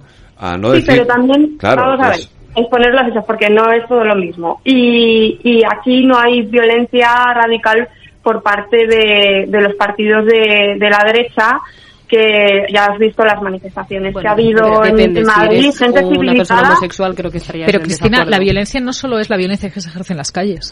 Y- Es que, o es, que física, no solo, es que no solo la violencia es eh, que tú puedas ver que efectivamente es absolutamente condenable cualquier tipo de asalto, agresión, etcétera. También existe pero- una violencia verbal y una violencia social que no Pero podemos no estás que- equiparando lo que te acabo de contar, lo que ha pasado en Cataluña, por ejemplo, con que quiten, no sé, una bandera y LGTBI que lo- en pero porque pública. tenemos porque tenemos que equipararlo porque no valen las dos o sea porque es efectivamente ahí había un grado de violencia más alto que que insisto condenamos desde el primer momento pero hay otros grados de violencia y otras formas de violencia, violencia que no por eso Pero son menos al graves Final, al final del día, los que ejercen violencia son ellos.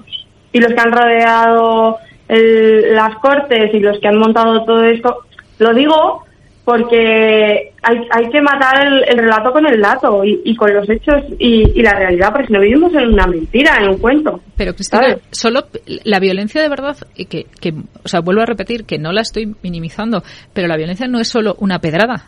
Hay muchos tipos de violencia y la polarización y el hecho de que la gente tengamos enfrentamientos verbales o hayamos perdido parte del respeto que le debemos a nuestros congéneres también es una forma de violencia. Vox ha perseguido públicamente la identidad.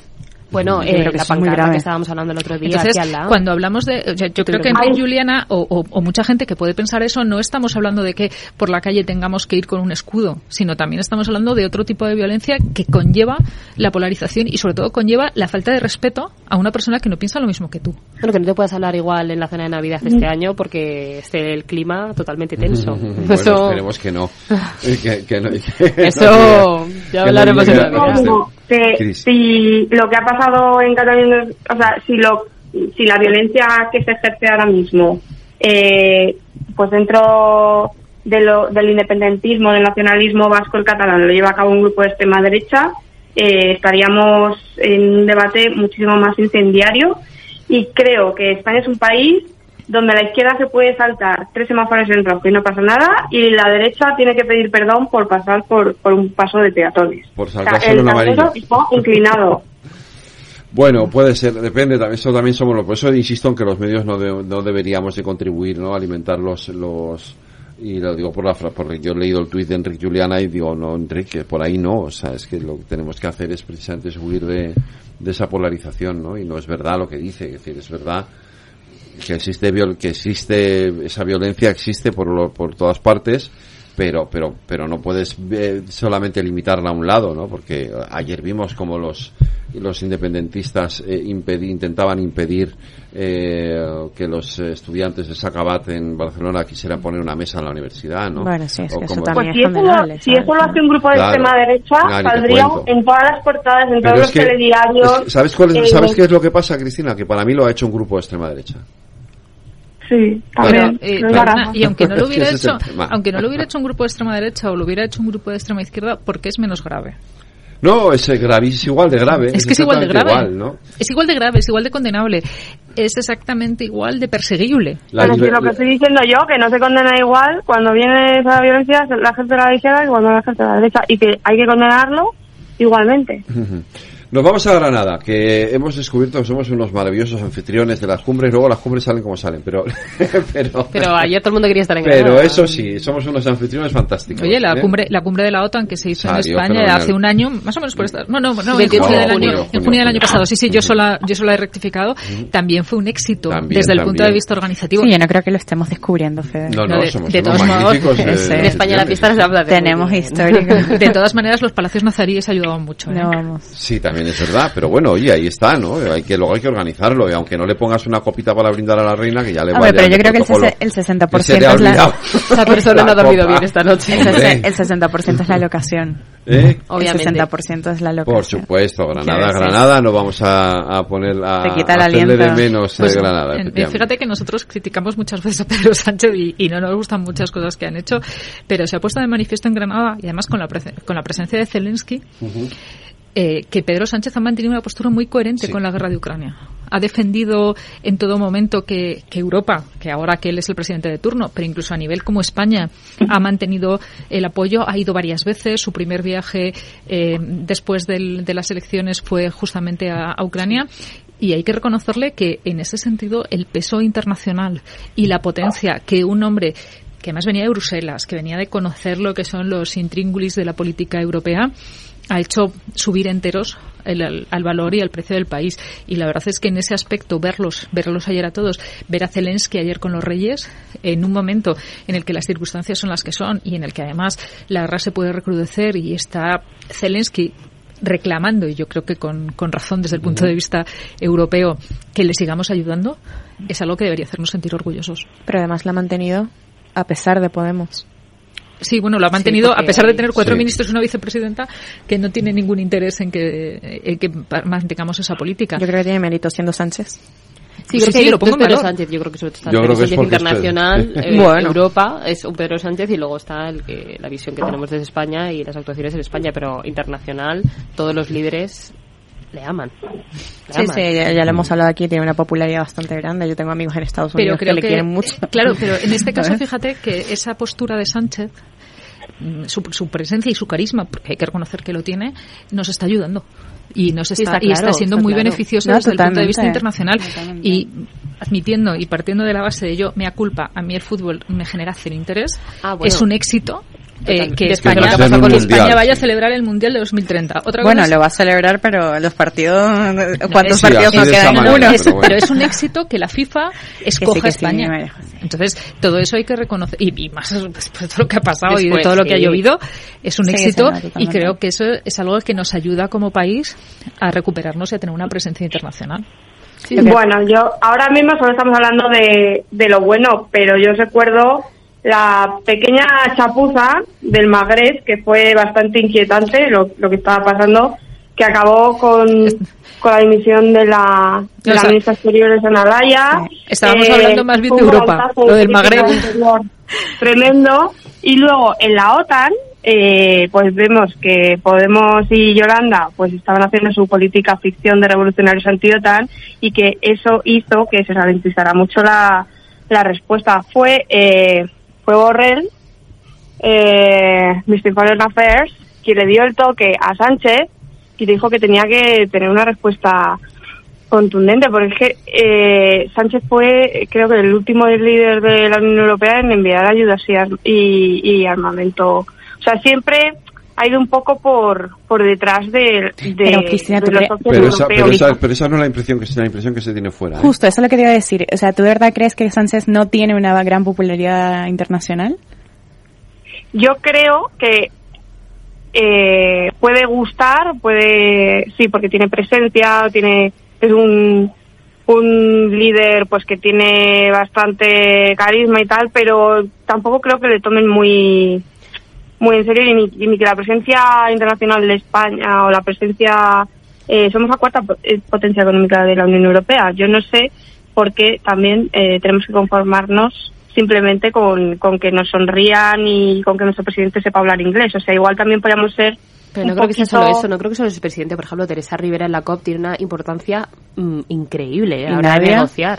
Nadia Calviño. O sea, que estamos contando en Pedro Sánchez, pero hay también eh, personas dentro de- del Ejecutivo que internacionalmente tienen mucha, Luis mucha Planas es- un funcionario altamente reconocido. Como incluso Nadia Calviño y tal, que yo reconozco que tiene un perfil técnico y, y muy bueno a la hora de, de negociar en la Unión Europea. Si no, no estoy poniendo en entredicho eso. Eh, lo que estoy diciendo es que eh, igual con el peso eh, económico de España y tal, pues también podríamos ser más ambiciosos o por lo menos tener un debate este, de qué queremos ser de mayores, eh, un poco un debate a nivel del el peso de, de España en Europa, O sea, ser- también ser- utilizar más, ser más. Ser ambicioso está muy bien, pero yo dudo mucho es que perfil Feijóo- un poco bajo el que tenemos, pero bueno, que no, no sé, es lo que... perdón. Adriana. No, no, no, quiero decir que ser ambicioso está muy bien. Yo soy la primera que. Yo tengo una mentalidad americana, creo que ser ambicioso está, está genial, creo que hay que ir por más, pero yo dudo mucho que Feijo nos vaya a llevar a eso. ¿Por qué? Pobre fijo. Pues no. Pobre Feijo Yo- por muchas cosas, ¿no? Pero, pero yo dudo mucho que Feijo tenga primero eh, la popularidad internacional como presidente del gobierno o como líder de España que vaya a tener, que, que, que ha tenido Sánchez. Yo dudo mucho. Y una gran barrera, una gran Es el barrera. idioma, sin duda. Pero es esa, bar- pero esa barrera la tenía Aznar y mira, consiguió ser.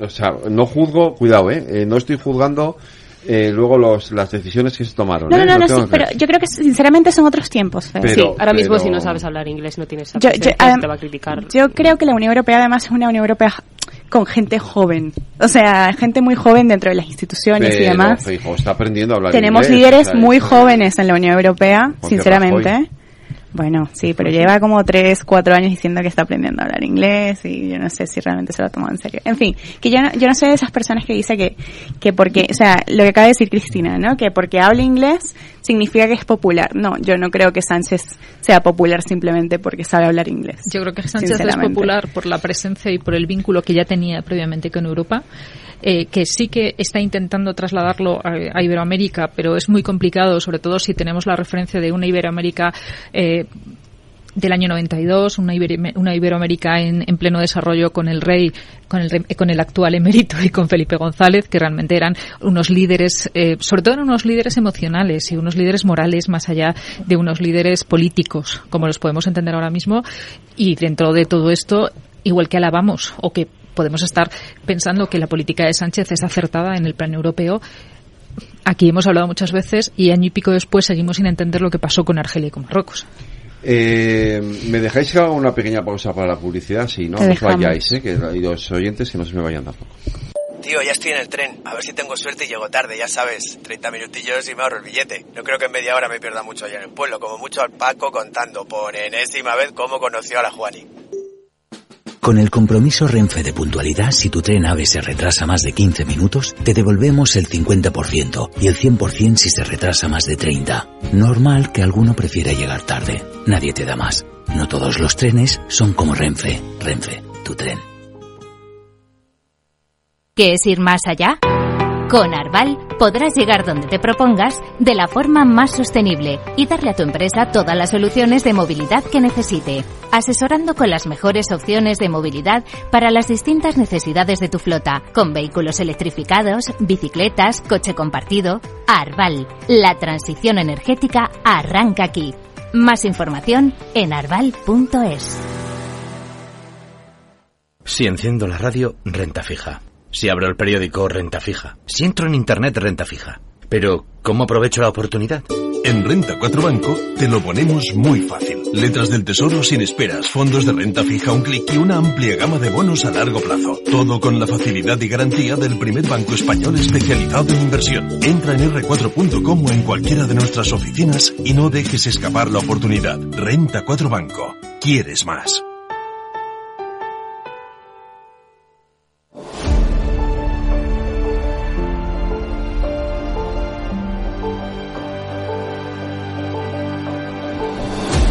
Bueno, vamos al tema importante, porque, bueno, todos son Ah, importantes. ah, un- todos hay son, un im- tema hay un tema importante, hay un tema importantísimo que es el rey de España, jefe del Estado, el martes designó a Pedro Sánchez candidato a la presidencia del gobierno, a la investidura de la presidencia del gobierno. Estamos a viernes, son las nueve y media, no, perdón, diez menos veinte de la noche pasadas y todavía no sabemos cuándo se va a celebrar el debate de investidura. Está liado, pobrecillo. Está ocupado. Ah, pero es que yo recuerdo que entonces, que hace un, en, el, en agosto, echaron pestes porque, porque Feijóo le habían puesto el debate el 26 de septiembre. Este va a ser, espérate que sea antes de Navidad, que ya veremos este paso. Si va a ser antes de Navidad, ¿no? Entonces era tremendo porque un mes, España no puede esperar tanto tiempo. ¡Qué horror! El país necesita que ponerse en marcha ya. Ah, pero ahora da igual. Bueno, pero es que era una falacia No, por parte ya. del Partido Socialista. Ya. Entonces, tampoco podemos justificar algo que es una falacia. Y en ese momento, es, porque además el otro día eh, con Alsina fue muy claro y creo que tenía toda la razón del mundo cuando estaba diciendo, oiga, es que además hay que contar qué pasa si no hay una investidura y nos vemos el 22 de diciembre votando, con- comiéndonos el turrón. Eh, por tanto, ahí el- la imprudencia y la hemeroteca contra quien se tiene que volver y se tiene que volver claramente es contra unos portavoces del Partido Socialista que lo que estaban era intentando ganar titulares y ganar tweets en pleno agosto, porque lo que estaban diciendo era una falacia. No, totalmente. A ver si ponen fecha porque nos va la vida en ello. Hombre, es que ya está bien. Quiero decir, y, y en esto yo eh, soy muy crítico con Armengol. Por- Yo también soy muy crítica. Armengol, Ar- Ar- decir, Armengol no la están pasando por la izquierda y por la derecha. O sea, como no. presidenta del, del Congreso es nefasta. tiene que tiene debe- debería tiene que aprender un poquito sí de- y debería de hacer una llamadita a Merichel Batet Sí. fíjate ya no te digo que llame a alguien del otro de otros partidos no a Merichel que ha sido una magnífica presidenta del Congreso de los Diputados durante Estoy de cuatro años y, y- José Bono y bueno, un montón, fíjate, sí, pero ya no sí. te digo que llame a otros no a Merichel que la está tiene ahí cerquita eh está Pero es Eh, que hasta claro. la fecha no se ha convocado ninguna sesión de control al gobierno. O sea, que está en el funciones Ejecutivo... no se puede no, eso lo he mirado yo Cristina no se puede, no, no. porque está en funciones Pero eso no es excusa para que se someterse a sesiones fiscalizadoras en la Cámara de Baja. O sea, don- eh, seguro que no se puede... Seguro, seguro, sí, porque sí, tienen mirado, limitadas, sí, sí. tienen limitadas las funciones. Entonces, como tienen limitadas las funciones, no tienen que dar cumplimiento, porque en teoría no pueden sacar ninguna norma que, por ejemplo, no pueden sacar ninguna ley orgánica ni pueden sacar Claro. eh, nada que, no- que, le- que afecte al O funcionamiento sea, yo, tenía ordinario del yo, país. yo he tenido esta misma duda que tú, que decir, ¿por qué Ah. narices no está viendo No, sesiones de control al gobierno? Y es que no se puede, fíjate, lo he preguntado Pero y bueno, no se puede. aparte, ha evitado también hablar de plazos posibles para la celebración del debate de investidura. O sea, sí, bueno, ha dicho que hay tiempo hasta el 27 de Claro. noviembre y que y, y que si no hubiera prosperado en esa fecha el intento de investidura de Sánchez se, co- se convocarían elecciones y tal, pero no están dando un calendario para orientar pues a, a los a los periodistas a, a todo, o sea, el país se encuentra ahora mismo en, en un interrogante de eh, qué va a pasar y, y bueno, a la espera de que Sánchez dé instrucciones. O sea, estamos un poco... Bueno, estamos a la, hasta la espera de las Oscuras. propuestas, ¿no? Ya tenemos ahí la de Sumar, ¿no? Que ha sacado su propuesta de amnistía. Pero además, fíjate que el, el Francine Armengol eh, no ha cumplido con, con otros de los propósitos que debía haber sido, porque ni supo gestionar el, el debate de, de investidura de Feijó, porque se les- se- la Cámara no estuvo a la altura de la, de la, la presidenta no estuvo a la altura de la Cámara. Eh, lo que pasó con Eduard Puyol me pareció escandaloso con, con el fallo y con- pero tampoco ahora mismo está sabiendo ni dar curso ordinario ni está teniendo en consideración por ejemplo que había dos como dos grandes hitos que parece que se nos han olvidado que era cómo va a ser un presidente en funciones presidente de la Unión prácticamente ha pasado todos los seis meses de presidencia de turno y aquí no ha pasado nada y luego el 31 de octubre que es la jura de la Constitución y que ni siquiera se ha planteado la posibilidad de que eso sea un motivo para, para acelerarlo ni para, eh, por decirlo de alguna manera, mm, intentar que esa jura se, se, realice con un gobierno que no esté en funciones, que legalmente se puede hacer, porque lo, consultaron, lo consultaron a los letrados de las Cortes y se puede hacer, pero que no se ha tenido ningún otro respeto institucional para decir ya que va a haber una sesión extraordinaria eh, con, la, con la jura de la heredera de la Constitución y parece que no le importa absolutamente nada lo que no se lo que no se podía es con el Parlamento en funciones o sea lo que no se podía hacer era entre las la, o sea, entre las elecciones una vez celebradas y la constitución. y, la constitución de las cortes. Una vez que se han constituido las cortes ya se puede pero eso ya se eso digamos eh, se dejó de poner en duda cuando se empezó a hablar incluso de las elecciones locales. O sea desde muy pronto los letrados de la cámara con Marichel Batet sí que salieron a decir que se podría celebrar perfectamente porque también había una cierta duda que era, ¿y tiene que ser justamente el día que cumple 18 años? o podía ser con 18 años y dos meses. Había un vacío al respecto y, bueno, pues al final la Casa Real con el gobierno ha decidido que se haga y que, pero que no le hemos dado, ni ellos no le han dado eh, la más mínima trascendencia desde el punto de vista de intentar hacer el gobierno. Cristina, ¿qué vas a decir? Mm, no, nada, nada. Es que, eh, no, que tiene lugar al final, pero en Zaragoza, ¿no? Quiero decir, el, eh, o sea, yo en, Zaragoza es la jura de bandera. Que es Esa es la jura de bandera, vale, pero luego en, luego tiene que haber en, dentro del Congreso de los Diputados, eso ¿no? Es, eso se la jura de la Constitución. Eso se hace el mes ahora, eso se va a hacer ahora. El 31 de octubre. El 31 de octubre, el 31 de octubre. ah, vale. No, es que son, o sea, son, hay como tres hitos este mes, que es mañana jura bandera, el día 12 participa en el desfile. desfile, es verdad, que, va es, desfile. que es el, primer hito, digamos, dentro de. No, no, no, lo preside como lo presido cuando era una niña, sino ya con una participación activa. Y el día 31, que es cuando cumple 18 años, eh, jura la Constitución. Y, había pues una cierta mm, una cierta duda jurídica, porque claro, tampoco tenemos herederas que todos los días cumplan años.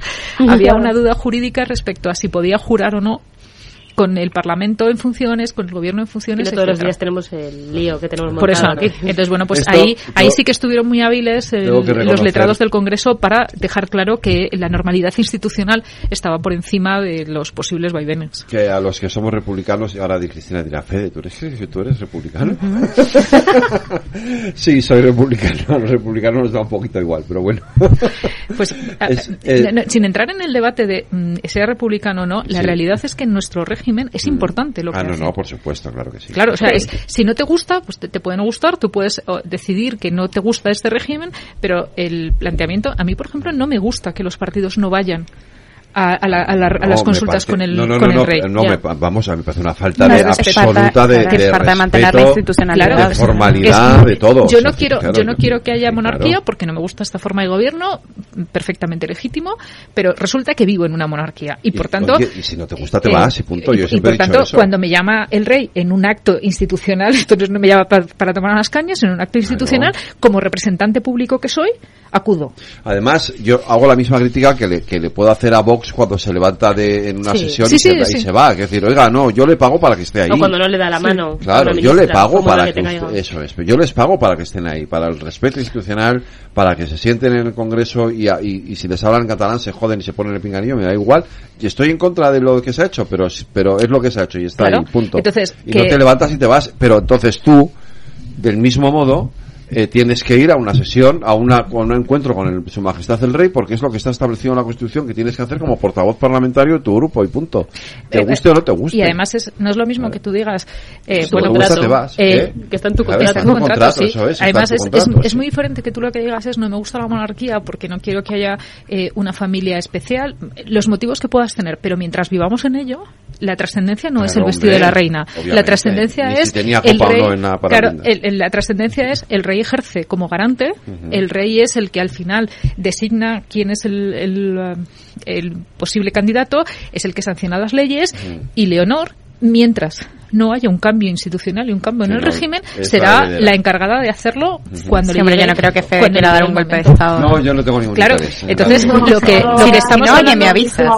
lo que estamos hablando de Leonor tiene trascendencia no por el vestido que vaya a llevar, tiene trascendencia por lo que significa de Sí, no, continuidad en el régimen actual. Aunque desgraciadamente también seguro que comentan el vestido. Sí. Ah, bueno, eso- Como siempre, con Leonor, siempre. Bueno, y, con Leticia y, bueno, pues, pero eso ya, eso ya es otra historia. Cristina, ¿qué ibas a decir? No, que vivimos en un, pa- en un sistema muy presidencialista, donde al final la figura de la corona pues parece una planta de decoración, ¿no? Y, parece que están ahí eh, solamente pues para acudir a actos oficiales, ponerse medallas y brindar, pero realmente sea, ahora mismo para muchísimos constitucionalistas la, la figura de la, del rey y Felipe y la Casa Real es un baluarte y el, como el último estandarte de, de, de que se va de, de que hay una cierta eh, oficialidad institucional que, que sigue en vigor o, o por así decirlo,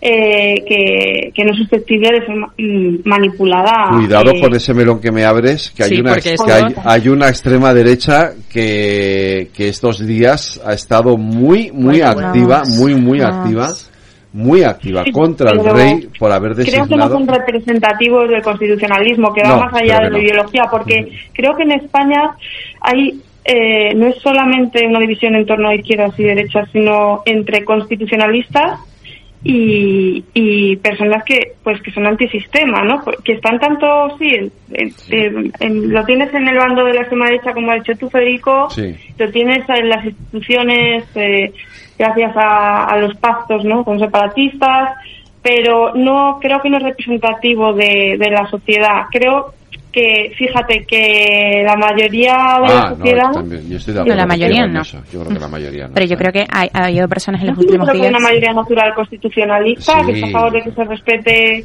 la ley, la ley, la constitución, Claro. y para ellos es muy importante esta, este juramento de, Que sí, que sí, que la sí. No, no, no, sí, yo creo que estamos todos de acuerdo. No, en o sea, pero ha habido personas en los últimos días que, que, que se Sí. han eh, denominado constitucionalistas, además a rajatabla para atacar con sus razones a- al nacionalismo Ya. catalán. El- Sí. Siempre se han llamado a sí mismos constitucionalistas, que esta semana han estado muy críticos con el rey Por haber por a- haber hecho una cosa que a mí me parece de lo más natural, No, no, normal, cu- en cualquier cumplir- otra situación. Cumplir con el artículo 99 de la Constitución, vamos. o Pero sea, que, que había que cual. designar al del Hombre, Venega, claro, al- o sea, quiero decir, al de, a la de Coalición Canaria, había que designar para que fuera... Bueno, tiene No, que pero a ver, por esta falta de, for- de formalidad, por eso de querer siempre moverse en contra de, las reglas y las normas oficiales que, es costumbre ya dentro del separatismo, por no presentarse a la ronda de consulta del rey, pues bueno, sí, tenemos que dar por válida la palabra de Sánchez de que va a recibir esos apoyos, pero estos señores no se han presentado, no han ido a reunirse eh, con el rey, en- o sea, no, no son nada oficiales, son, son unos macarras. Pero, Entonces, Cristina, claro, pero, yo creo Pedro, que... eso, eso está claro que son los macarros, pero lo que estamos hablando Estamos no hablando es, de otra cosa. es de, de- de- de que ahora de repente no haya, ido, haya habido este oleaje Porque en Twitter ¿dónde están esos de apoyos? vídeos, Si pero estos tíos no, no, no, no se plantan ahí y no van a la ronda de consultas, ¿dónde están esos apoyos? ¿Por qué tenemos que creer a, No, a Pedro Cristina, es que no. tenemos que creerlo. Sánchez ha dicho y le ha dicho al rey que él se presenta con 121 Claro. apoyos Claro. y ni siquiera ha dado por hechos los de sumar. Y lo que dice, Y- y lo lo que que- lo que dice el pasa es que es- artículo 99 de la Constitución es que el rey tiene que nombrar primero al candidato que tiene más Claro, apoyos, que fue pero- lo que hizo. pero el rey y a hay- partir de ahí tiene que ir eh, proponiendo. Pedro, Pedro Sánchez lo que ha dicho es, oiga, yo vengo aquí con 121 escaños, a ver si consigo de aquí a la investidura sacar el resto. sacar el resto. No, porque encima que la cosa tiene más, más enjundia. Están pensando que realmente al rey le han engañado. O sea, el rey no es, no es tonto, Tonto este no es. hombre. No, Este hombre no es tonto. O sea, si le han dicho una cosa es porque se no, no lo que, lo que yo entiendo de lo que he leído y de lo que he estado viendo y asumiendo de verdad que me quedan muy lejos esos, esos términos, en realidad es porque el rey no ha dado un golpe de timón y ha dicho, eh, si usted no tiene más, no voy a designarle eh, y vaya- vayamos a elecciones. El problema es que no puede. No puede. El, el problema es que no, no, no podemos, el rey no tiene esa función y sería un golpe de Estado. Eh, tienes que pasar por los procedimientos de el segundo y si no hay, y si se celebrase en, eh, pues por ejemplo, lo que se hablaba la tercera semana de octubre y no pudiera, eh, podría ir Vox. Sí, pero es que además y, hasta el 27 de noviembre, como si van cada día uno. Pero es que o sea, lo además- siento, es que el procedimiento es así. Y el 27 de noviembre no hay presidente del gobierno, se disuelven automáticamente las cámaras. Pero el rey no puede pegar un salto Sí, mientras haya habido ca- y decir, candidatos y y decir, apoyo. es que esto no lo voy a poder hacer. Por tanto, en el fondo lo que demuestran es eh, una falta absoluta de lealtad institucional y una falta de comprensión de cuál es el régimen que nos hemos dado. Pero es que además tildaban al rey de provocador. Sí, era un berrinche. O sea, era a como... Ah, lo de provocador no lo había No oído. lo ¿Y, qué, y a qué provocaba exactamente? Pues eh, provocaba las masas, provocaba a O sea, la... lo- lo que lo que dice el artículo 99 de la Constitución y al final no hemos podido hablar de la oleada de gente que está en las calles eh, clamando a Yolanda Díaz por haberse reunido con Puigdemont eh, es que Sí, por favor, con serpentinas y confeti cuando va a llevar a la niña que- al cole. es que di- el, el rey nombra candidato. Si no saca mayoría al candidato ni en la primera ni en la segunda vuelta, el rey debe de, de proponer nuevos, eh, hacer Nuevos nuevas propuestas claro. En la forma prevista en los apartados anteriores, ¿eh?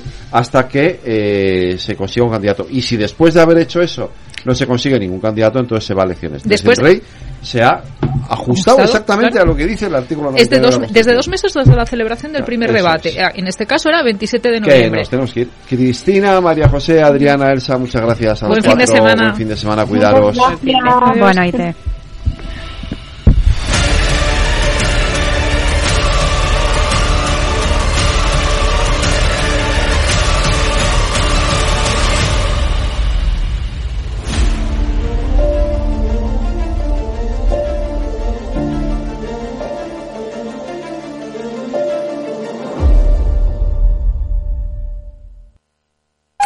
Capital Radio. La genuina radio económica. Escucha cada jueves, a partir de las 11 de la noche, en Líderes Globales, las entrevistas que Raúl Castro nos trae desde Florida. Personas inspiradoras de habla hispana que han destacado en sus actividades más allá de nuestras fronteras y que nos dejan sus enseñanzas y aprendizajes desde el punto de vista más personal. Líderes Globales, con Raúl Castro, en Capital Radio.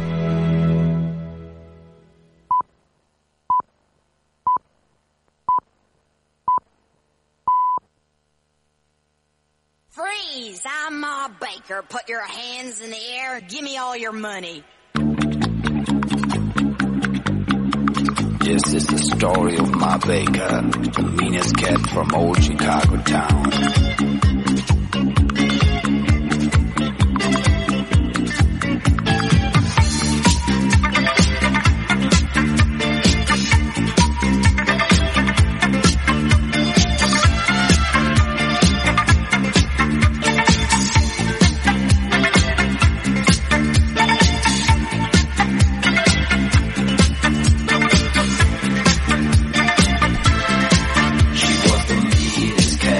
Un 6 de octubre de 1949 nacía en Aruba, en las Antillas holandesas, el bailarín, performer, cantante, DJ Bobby Farrell, conocido por su pertenencia al grupo disco pop de los años 70 Bonnie M. La banda, formada por el productor alemán Frank Fabian en 1975, consistía en un trío vocal de chicas, de voces femeninas, liderado por Bobby, que llenaba el escenario con sus bailes y piruetas. Aunque en los shows en directo cantaba él, en las grabaciones lo hacían vocalistas de sesión. Bonnie M se convirtió en un fenómeno musical en toda Europa. Durante su carrera publicaron ocho álbumes de estudio con éxitos como Daddy Cool, Rasputin, Rivers of Babylon o este Baker que está sonando. Se separaron oficialmente en 1986 y desde entonces aparecieron varias versiones de Bonnie M con diferentes formaciones. En diciembre de 2010, Bobby fue hallado sin vida en su habitación de hotel mientras se encontraba de gira en Rusia. Tenía 61 años. Con la música de Bonnie M, con este Ma Baker, nos despedimos hasta el lunes en la redacción Aida Skirek y Lorena Ruiz. En la realización técnica Jorge Zumeta, les habló Federico Quevedo. Cuídense, pasen un buen fin de semana, sean felices y escuchen lo que viene aquí en Capital Radio.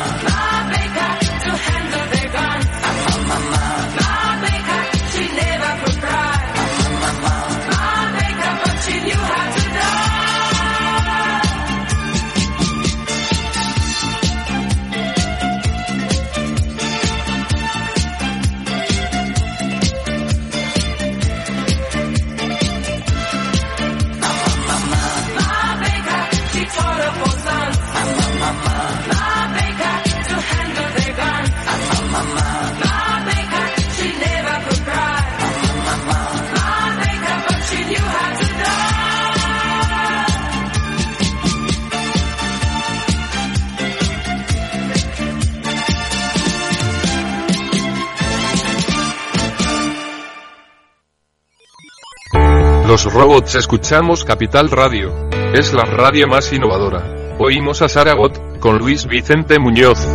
Ahí le has dado. Esto es Capital Radio. Di que nos escuchas.